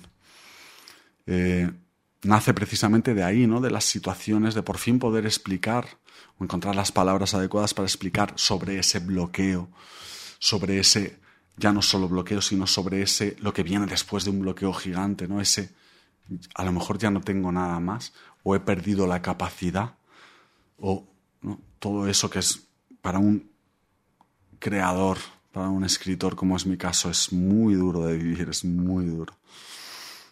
Porque esto es lo que deseo hacer, Claro. con mi tiempo y mi energía, es lo que deseo hacer. Está anclado ya en mí de una manera, con un nivel de profundidad, tío. Es lo que amo hacer, ¿no? Pero guas, habrá terminado ya. Y pude contar eso por fin en, esa canción junto con, junto con Green Valley, ¿no? En ese Sefini de quiebro. Me preguntaba si sigo pensando que, no, como tú decías, a veces requiere mucho más tiempo ¿no? que, que otras veces para volver a escribir, me refiero, y volver a encontrar las ganas o el qué tengo que contar, que tengo que escribir. Como que cada vez requiere un poco más de tiempo para mí, pero acaba apareciendo de nuevo, ¿no? Y lo, puedo decir ahora ya de verdad porque ya tengo algo nuevo. Por fin ha nacido, han surgido, he estado viviendo y a veces muy mal, a veces muy bien, a veces muy lo que sea, pero he estado viviendo todo este tiempo. Obviamente entre medio he hecho corazón de oro, que no es, que no es una broma. pero en todo este proceso, efectivamente hace un tiempecito que ya ha aparecido, ¿no? Se ha abierto la puerta de las nuevas cosas, ¿no? Que tengo que escribir y que estoy escribiendo. Siempre digo lo mismo, así que hasta que mi gente, mis soldados, la gente que me, apoya, que hace de soporte, ¿no? Hacer de soporte significa no solo sentirme, ¿no? Sino ir a mis conciertos, comprar mis discos, escuchar mi música en las plataformas, a la gente que hace que esto genere como para que yo continúe. Pues siempre que me encuentro a alguien y me dice, Zetapu, por favor, pues mira, tú para mí has significado, significas esto tan importante. Así que por favor no lo dejes nunca, ¿no? No lo dejes nunca porque lo que produces ahí fuera en tantísima gente, tío. Y yo les respondo, bueno, primero gracias y hasta que me dejéis. Ah. Mientras me dejéis, yo continúo. Y yo escribir voy a escribir siempre. Pero una cosa es escribir y otra cosa es hacer canciones públicas, videoclips, ah. discos. Eso es muy diferente. Muy diferente me refiero que para eso se necesitan unos recursos, una cantidad de dinero, etcétera, etcétera, sobre todo cuando lo haces bien, como yo intento hacerlo. Así que mientras mi gente, ¿no? mientras mis soldados, la gente que me siente, ¿no? Eh, y, nuevas, nuevos soldados, ¿no? nueva gente que sigue descubriéndome ¿no? y, se suma ¿no? y, dice, hostia, este tío es especial para mí o habla de mí.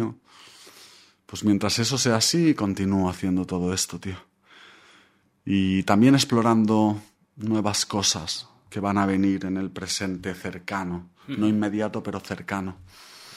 Porque creo que todavía sigue habiendo muchas facetas de mí que no he explotado en el buen sentido, de explorarlas y de buscar nuevas vías también y nuevas cosas, y me estoy acercando a una de ellas que me, que me tiene ilusionado, así que bueno, estoy irá viniendo los próximos meses o en el próximo tiempo. Pues estaremos atentos a ver qué, Fabuloso, pues cosas chulas. ¿Qué va, ¿qué va a ser? ¿Qué va a hacer el hombre de oro? ¿Qué va a hacer el hombre de oro? Entonces, lo de plan B era si, si al final, pues por lo que sea, no te puedes dedicar, tienes que cambiar la vida, hay un plan B. Claro, no te puedes. Yo ya llevo, yo ya llevo dedicándome y me sigo dedicando. Si hay un momento en que eso se termine, como te decía mm. antes, todo se acaba. A no ser que sea los putos Rolling, ¿no? Mm. Todo se acaba, ¿no? como la vida. No, no hay un plan B. Nunca lo ha habido. Tendrás que improvisar con lo que te venga en la vida. toda la vida improvisando. Siempre hago planes, ¿no? Porque hay que funcionar con planes, metas, objetivos y trazar los planes y no solo pajareas. No consigues una mierda de pajarear. Entonces yo soy de los que hace planes, etc. Pero dentro de esto que acabo de decir, luego llevo toda mi puta vida improvisando dentro de los planes hay que improvisar, ¿no? Yo improviso constantemente. Y cada vez estoy más tranquilo con ello. Hace unos años, no pocos, pero hace unos cuantos años me preguntas y te hubiera dicho, ese es mi gran temor. El gran temor de mi vida es ese. ¿Qué viene después? Porque no viene nada. Y si no viene nada, yo me quito de en medio. Esa era mi respuesta durante la mayor parte de mi vida, esa hubiera sido mi respuesta. Y no era por decir, o sea, realmente lo creía y lo tenía reflexionado, pensado. Cuando esto se acabe, se acabó. Todo. Por suerte ya no soy el mismo que era. Y ahora lo siento y lo veo diferente. ¿no? voy a negar que algo de miedo hay, creo que es inherente al propio vivir, ¿no? Pero ni una millonésima parte, ¿no? De lo que en aquel entonces puedo casi decir, ¿no? Que estoy tranquilo al respecto. Pienso que me queda todavía mucho camino por delante en la música, muchas cosas que hacer, algunas ideas increíbles, estoy seguro de ello. Pero si en algún momento debe llegar otra etapa en la que esto ya no sea mi profesión, lo que paga también las facturas y demás, encontraré, ¿no? Encontraré el qué. Al final para mí, lo, como te he dicho antes, esto me apasiona, es el amor de mi vida y todo eso pero es un vehículo, ¿no? El vehículo que yo elijo y que yo tal, sí, pero no deja de ser un vehículo, ¿no? ¿Por qué no puede haber más vehículos para vivir la vida como yo quiero vivirla? Que al final se trata de sentirme dueño de mi tiempo, de mi vida, que estoy haciendo algo valioso con ella, con este regalo. Al final lo más profundo que hay detrás es eso. ¿Por qué solo va a ser este el único vehículo que me va a permitir eso? Impactar en la vida de otras personas como lo llevo haciendo tantos años y de forma tan fuerte. Eso es importante para mí, sentir que mi vida, mi tiempo aquí, como lo estoy gastando, como lo estoy usando, es de forma valiosa. Eso es importante para mí. Y antes pensaba que solo podía ser de esta forma y ahora pienso que no sé cuáles son las otras, pero creo que puede haber otras, al menos para mí. Así que chilling, sigo rapeando, sigo escribiendo. ¿Hasta cuándo? Hasta que se termine, porque el mercado ya diga paso el ZPU del todo. No quiero saber nada de él y eso ya no me permita que sea viable económicamente, pues esa es una opción. O hasta que yo me canse y diga, ya está, viene nueva etapa y esta nueva etapa es nueva cosa también en cuanto a dedicación de mi tiempo y mi energía. Mientras continúo por aquí, haciendo cosas bonitas, tío, como eso, como corazón de oro, ¿no? Haciendo cosas bonitas y que tocan a otras personas que no se llaman Juan, que no se llaman Zetapu, que no son yo. Eso sigue siendo la hostia. Qué bueno, tío. Qué bueno. Sigue siendo la hostia. Pues nada, aquí estaremos apoyando todo lo que Y que hay mucho novato por ahí que tiene que aprender muchas cosas. Así que me voy a quedar por aquí un ratito más. A ver si algunos y algunas van aprendiendo algo. Toma ya. Vale, bro, pues ahora sí que sí, lo vamos a dejar aquí. Fucking bitches. Tío. Gracias por dedicar Gracias a este ti, tiempo, por venir. Gracias a ti. Nos vemos, bueno, en el podcast y más adelante surge de nuevo, obviamente. Nos vemos en la próxima Te Invita. Nos vemos en el próximo Escape. Sí, en el próximo bolo, que por cierto quiero Nos vemos ir, en el próximo concierto. Quiero ir al Que- de Varna. Exacto, 18 de septiembre, domingo 18 de septiembre, el único concierto que voy a hacer este año, porque así lo siento y así me nace. Así que si alguien de quien nos está viendo le apetece pasar una noche en Barcelona única, porque va a ser única a todos los, en todos los sentidos, ¿no? Ajá. Eh, y os queréis venir a charla conmigo y con algunos cuantos de los míos. Eh, eso, el domingo 18 de septiembre la RAD 2, toda la info y todo el rollo está en zpu.es, que es mi página oficial. También en mis redes, así que nos vemos allí. O sea, si no nos vemos antes, Crobe, me refiero, nos vemos allí. Seguro. Vale. Pues lo dicho, muchísimas gracias, hermano. A ti, bro, a ti. Un besote, fam. A todas las personas que están por ahí, gracias por, por prestarnos atención. Espero que lo hayáis disfrutado. Y nos vemos en el siguiente. Así que hasta la próxima. Chao.